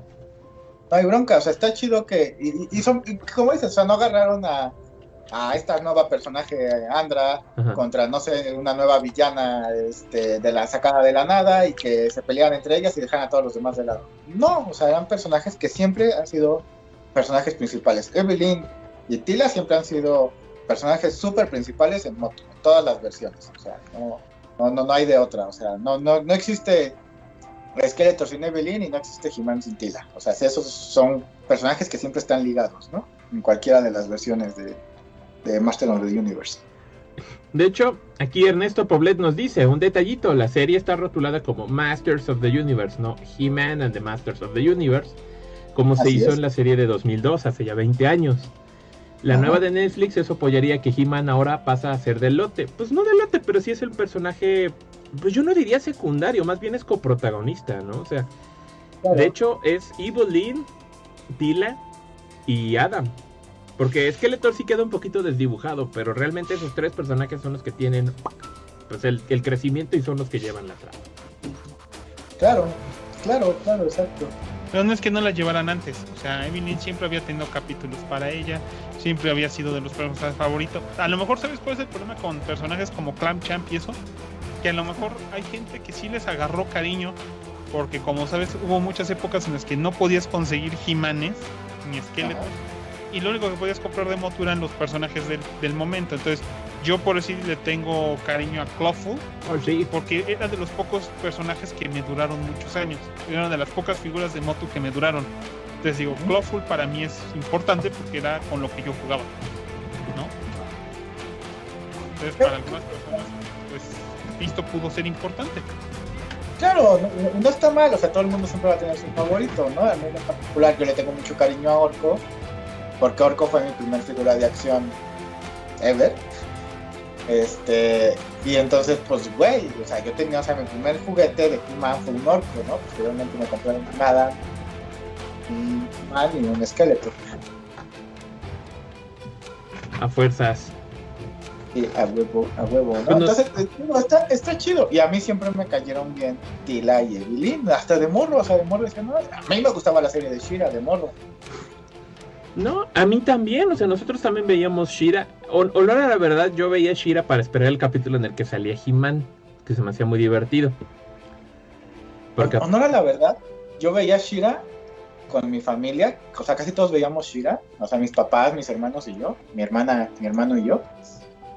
Y era como esa parte de como familiar, ¿no? Entonces yo creo que por eso le tengo como cariño, o sea, porque yo recuerdo que mi hermano y yo veíamos He-Man, pero mi, mi hermana pues no, como que no era muy fan, pero como Shira era precisamente mujer, a mi hermana le llamaba más la atención. Y entonces pues ya luego ahí estaban mis papás con nosotros y entonces era como el típico, ya ves que al final salía esta como duendecilla diciendo, ay, este, ¿dónde me encuentro en este pinche lugar? Tienes que buscarla como típico, ¿dónde está Wally, no? Ajá. Ajá, entonces recuerdo como con mucho cariño eso por momentos familiares, ¿no? Entonces, ah, está, está chido, ¿no?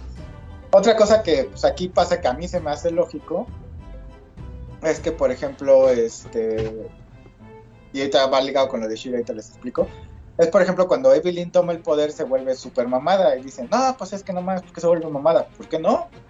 Adam es un pinche enclenque y se vuelve un mamadote, ¿por qué no debería de funcionar así con Evelyn? O sea, tiene Mm. toda la puta lógica del mundo, ¿no? Ah, no, es que Shira se volvía bien, estaba, se volvía bien sabrosa. Ajá. Dos cosas. Uno, era la versión ochentera. Y dos, Shira no usa la espada del poder. No, Ajá. porque ella. Ay, no cómo se llamaba la espada, pero ya ves que ni siquiera exigía el mismo poder que. que eh, aquí siempre decían el poder, en español siempre decían el poder, pero en inglés Shira solicitaba el honor de, Grie- de Grayskull. Ajá. Sí, Entonces para ella era por el honor de Grayskull. Exactamente. Exactamente. Rela- relacionándolo un poquito con Shira, mi, también, en mi opinión, para cerrar mis comentarios de la serie, Ajá. yo espero que sí vayan a hacer una, una siguiente temporada, la verdad. Ah, sí, sí, sí. Porque aparte al final, pues claro, todo se soluciona, todos quedan felices, pero se ve que, por ejemplo, eh, la, la Motherboard, eh, la diosa esta a la que aclama ahora Triclops y, y Trapjaw, no es cualquier pendejada. Se ve esa secuencia animada increíble en la que el, el- este como águila se convierte en una mujer mecánica y que proyecta este el logotipo de la horda de Hordak, que está en Eteria.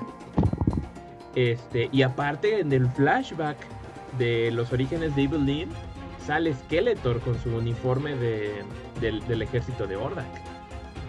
Sí. Entonces sí se sabe desde la serie original que están vinculados, pero yo creo que ahorita si hacen una nueva temporada y te ponen, mira, ahí viene Hordak y viene a partir madre, y pues se va a poner re bueno porque aparte van a poder reinterpretarte y ponerte a Shira y a un chingo de personajes y el el pijaseillo se va a poner de a peso. Yo espero que hagan otra parte nomás para ver eso. Y sería la primera vez que logran implementar a la horda en, en Motu, en el Motu principal, ¿no? Sea, porque siempre ha salido como enemigo de Shira, pero en la tele. Pero pues originalmente pues es un enemigo más de He-Man, es un enemigo más de Eternia. Exactamente. sería, la no- sería la primera vez que lo logran introducir decentemente. Porque cuando lo intentaron meter en el Motu de 2002, Pelation. Ahí pregunta Víctor Manuel, ¿qué es la horda? La horda es precisamente, mira, cuando, si recuerdas en esta, se- en este temporada de, en esta segunda parte de la temporada de Master of the Universe, cuando Evelyn está contando su historia de cómo la salva Skeletor, Skeletor llega con un traje dentro de su traje como rojo con negro, creo que es en la parte del cinturón de la hebilla, tiene el símbolo de Ordak. Ordak es un como conquistador, imagínalo como, como Shao Kahn, para que más o menos me entiendas, es un conquistador de mundos y Skeletor es discípulo de Ordak. Skeletor es enviado a Eternia para precisamente este, ser como la avanzada para la dominación de Eternia. Y posteriormente pues debe llegar la bueno tendría que venir Ordak a terminar el, trabajo no entonces siempre ha sido así. Eso es en el en el lore original de, digamos, de los cómics con los que salía precisamente las figuras de acción. Es que había, había algo interesante de Moto en ese aspecto, era que, que al igual como que Tortugas Ninja, He-Man no tenía un solo grupo de enemigos.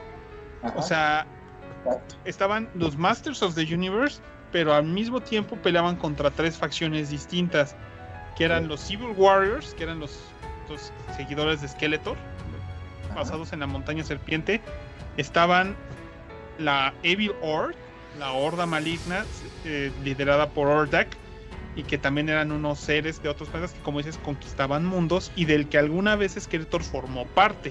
Ahora, nada más para bien fácil, es el malo de la serie de Shira original.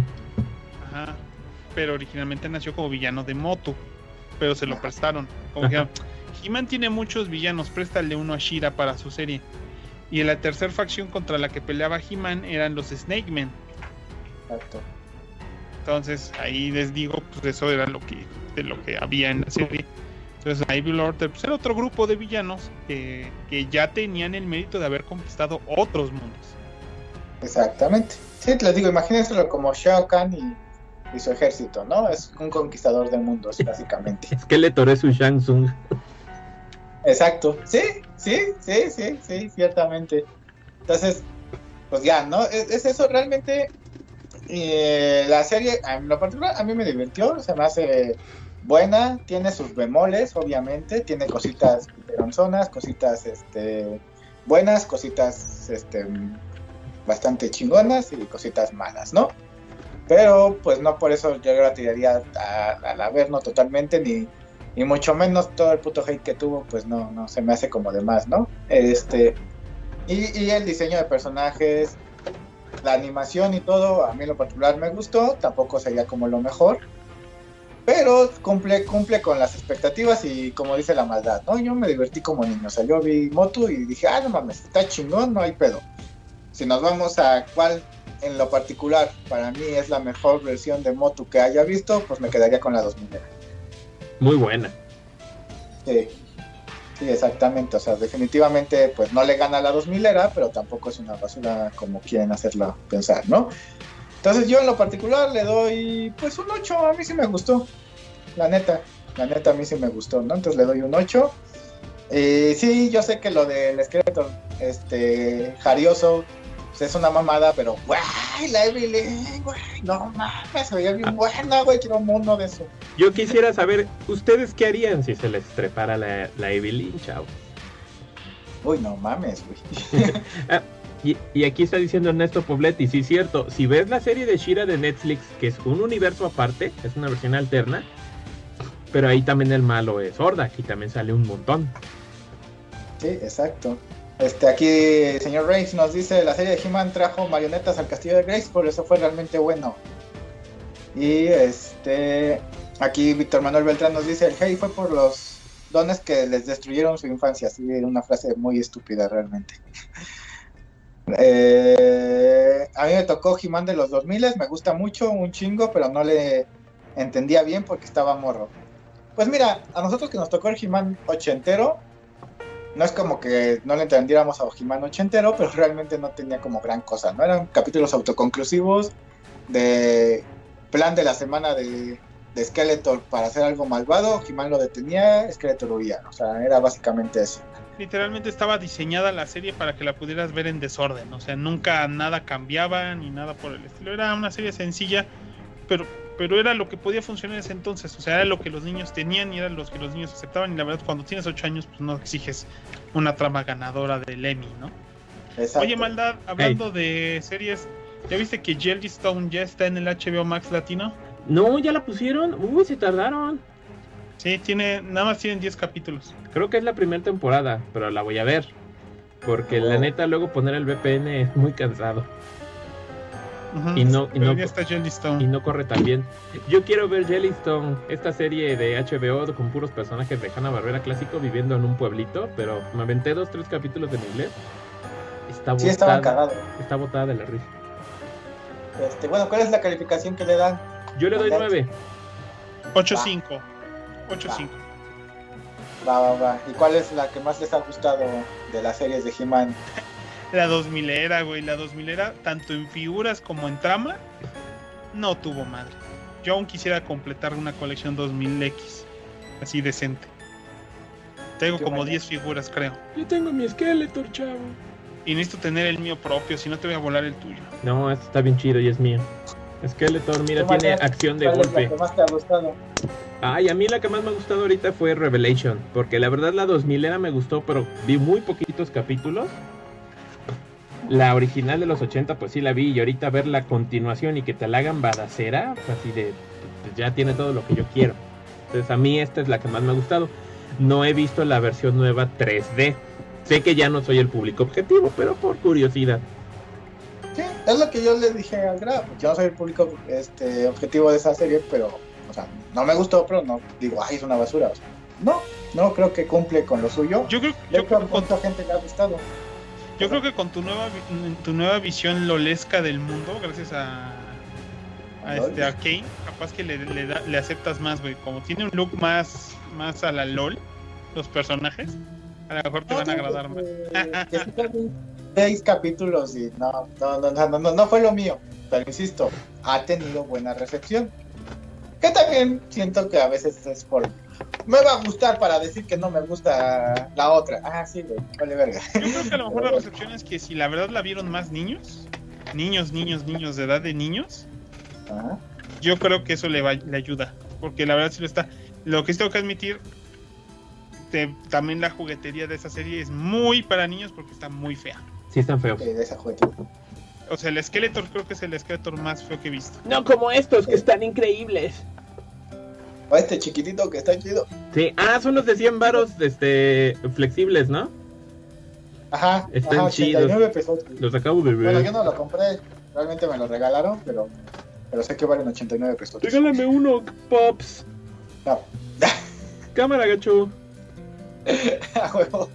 Este. Pues bueno, este, creo que eso sería ya entonces ahora sí todo acá en el, en el Saga Podcast de esta semana con nuestras recomendaciones y todo. Ah, ya ni hablamos de la serie, de la, de la, de la novela de la semana. Ay, qué se la está otra semana poniendo. hablamos de la novela, la actualizamos porque sí se puso buena. Se puso muy buena, nos faltan dos capítulos de reseñar, ¿no? Sí, Bueno, mientras el Graf les va a decir en qué redes sociales encontrarnos. en todas. Estamos en todas.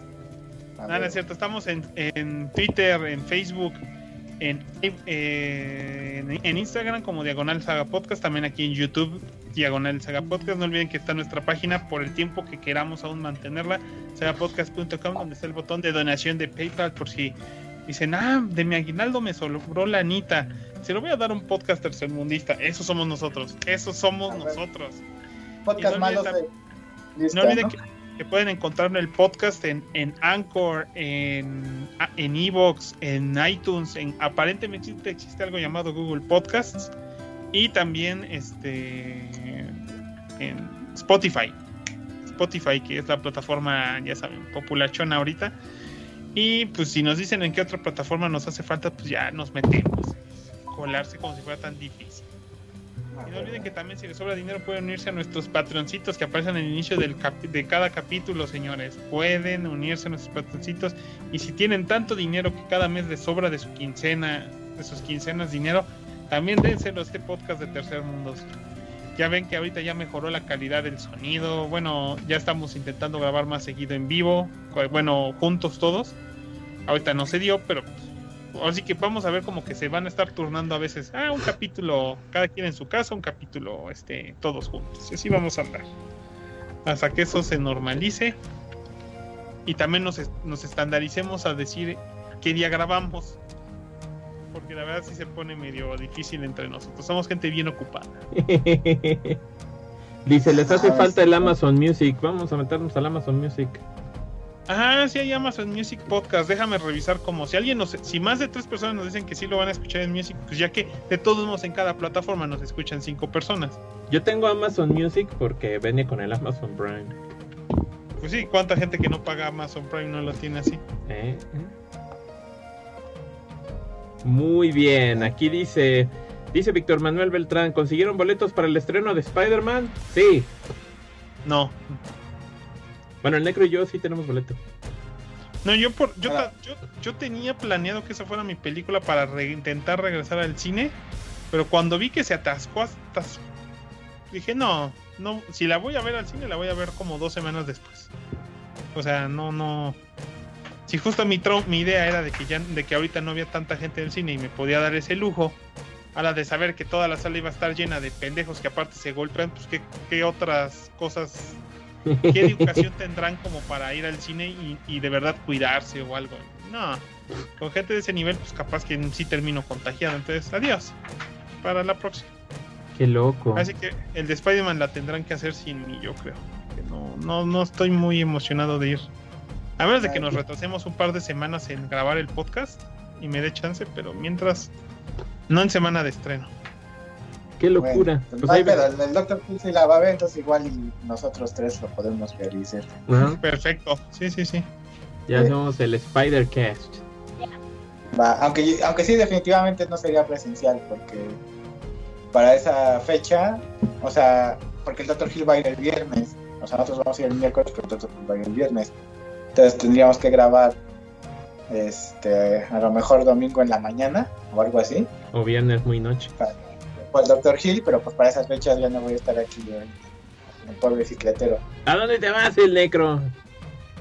A otro pueblo, bueno, no sé si sea pueblo o no, me voy a San Luis. Ah, sí, cierto. Ya, oyeron a todos los. Si hay fans en San Luis, ahí busquen al Necro en las calles. Pues ahí está mi cuate, el autor de Coatl. Ahí que, te, que, que ahí pasa a saludar así. ¿Qué onda? A huevo. Necro, Ah. Necro, tráete dulces Constanzo. ¡Oh, esos dulces están! ¡Ay, papá! Ahí me dicen los- dónde los ven. ¿Qué pedo? Sí, güey, levantas las- una piedra y hay una dulcería Costanzo, hay un montón. Es como el Santa Clara del pueblo bicicletero, güey. Ok, y venden diferentes tipos de dulces. o Sí, en venden chocolates, este, cacahuates, este, cubiertos. Básicamente son chocolates, pero hay varias, va- El pero de hay crema de cacahuate cubierto de chocolate, Necro. El que luego trae mi papá el rojito. Los que son Ajá. rojitos. Esos, güey, esos venden barras. Y hay unos que se llaman princesas. Que, ay, Ah. qué buenas. Es Mira. puro dulce. Yo te, yo te voy a pasar un varo negro para que me traigas una también. caja de princesa. Yo también creo que te voy Ah. a pasar dinero. Va, Nada más tiene que me, re- me recuerdas cuando ya estés allá y sí te deposito, nada más que me den el aguinaldo. Porque sí, para chocolate sí, sí me pinto. Va. ¿Y va cuánto te Constanzo, patrocínanos. Este, me voy el sábado. El sábado, ah, ok. Pero pues el depósito llega cualquier día, muchachos. Es la Sí, magia sí. del internet. La magia de la tecnología. Tenemos tecnología. Ah, bueno. Aquí dice Marcelo Lara, me compré el Skeletor Origins Deluxe y Battle Can Or- Origins, ahora puedo hacer display con mi He-Man Origins. A huevo. Víctor Ah, Man- ya, Voy, voy. Víctor Manuel Beltrán dice, yo voy hasta el viernes, este... Pero es Cuernavaca, en el pueblo bicicletero son civilizados, Graf. Eh, yo fui a ver a Tren Infinito y tenía miedo, dice Daniel Gómez, hasta que me di cuenta de que éramos cinco personas ahí. Víctor Manuel Beltrán dice, no, Necro, no te vayas. Se te extrañará pinche Necro. El pinche No, todo Necro. voy a salir en el podcast, nada más. Voy a grabar desde otro, desde otro lugar. Pero eh, estoy, estoy, así que no hay bronca.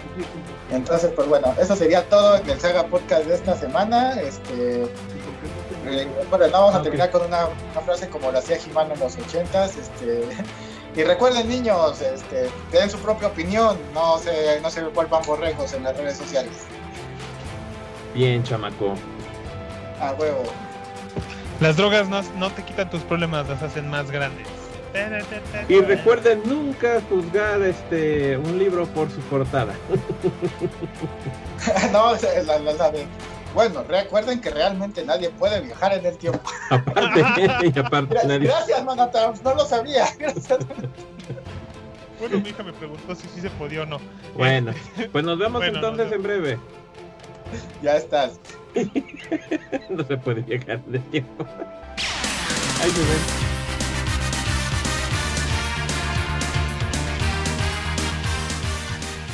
A través del tiempo, sin importar dónde se encuentren, la voz de la saga siempre será escuchada, pues cuando tratar de salvar el mundo se refiere, otros pueden hacer ese trabajo. Nosotros solo hacemos podcast. Pendejo.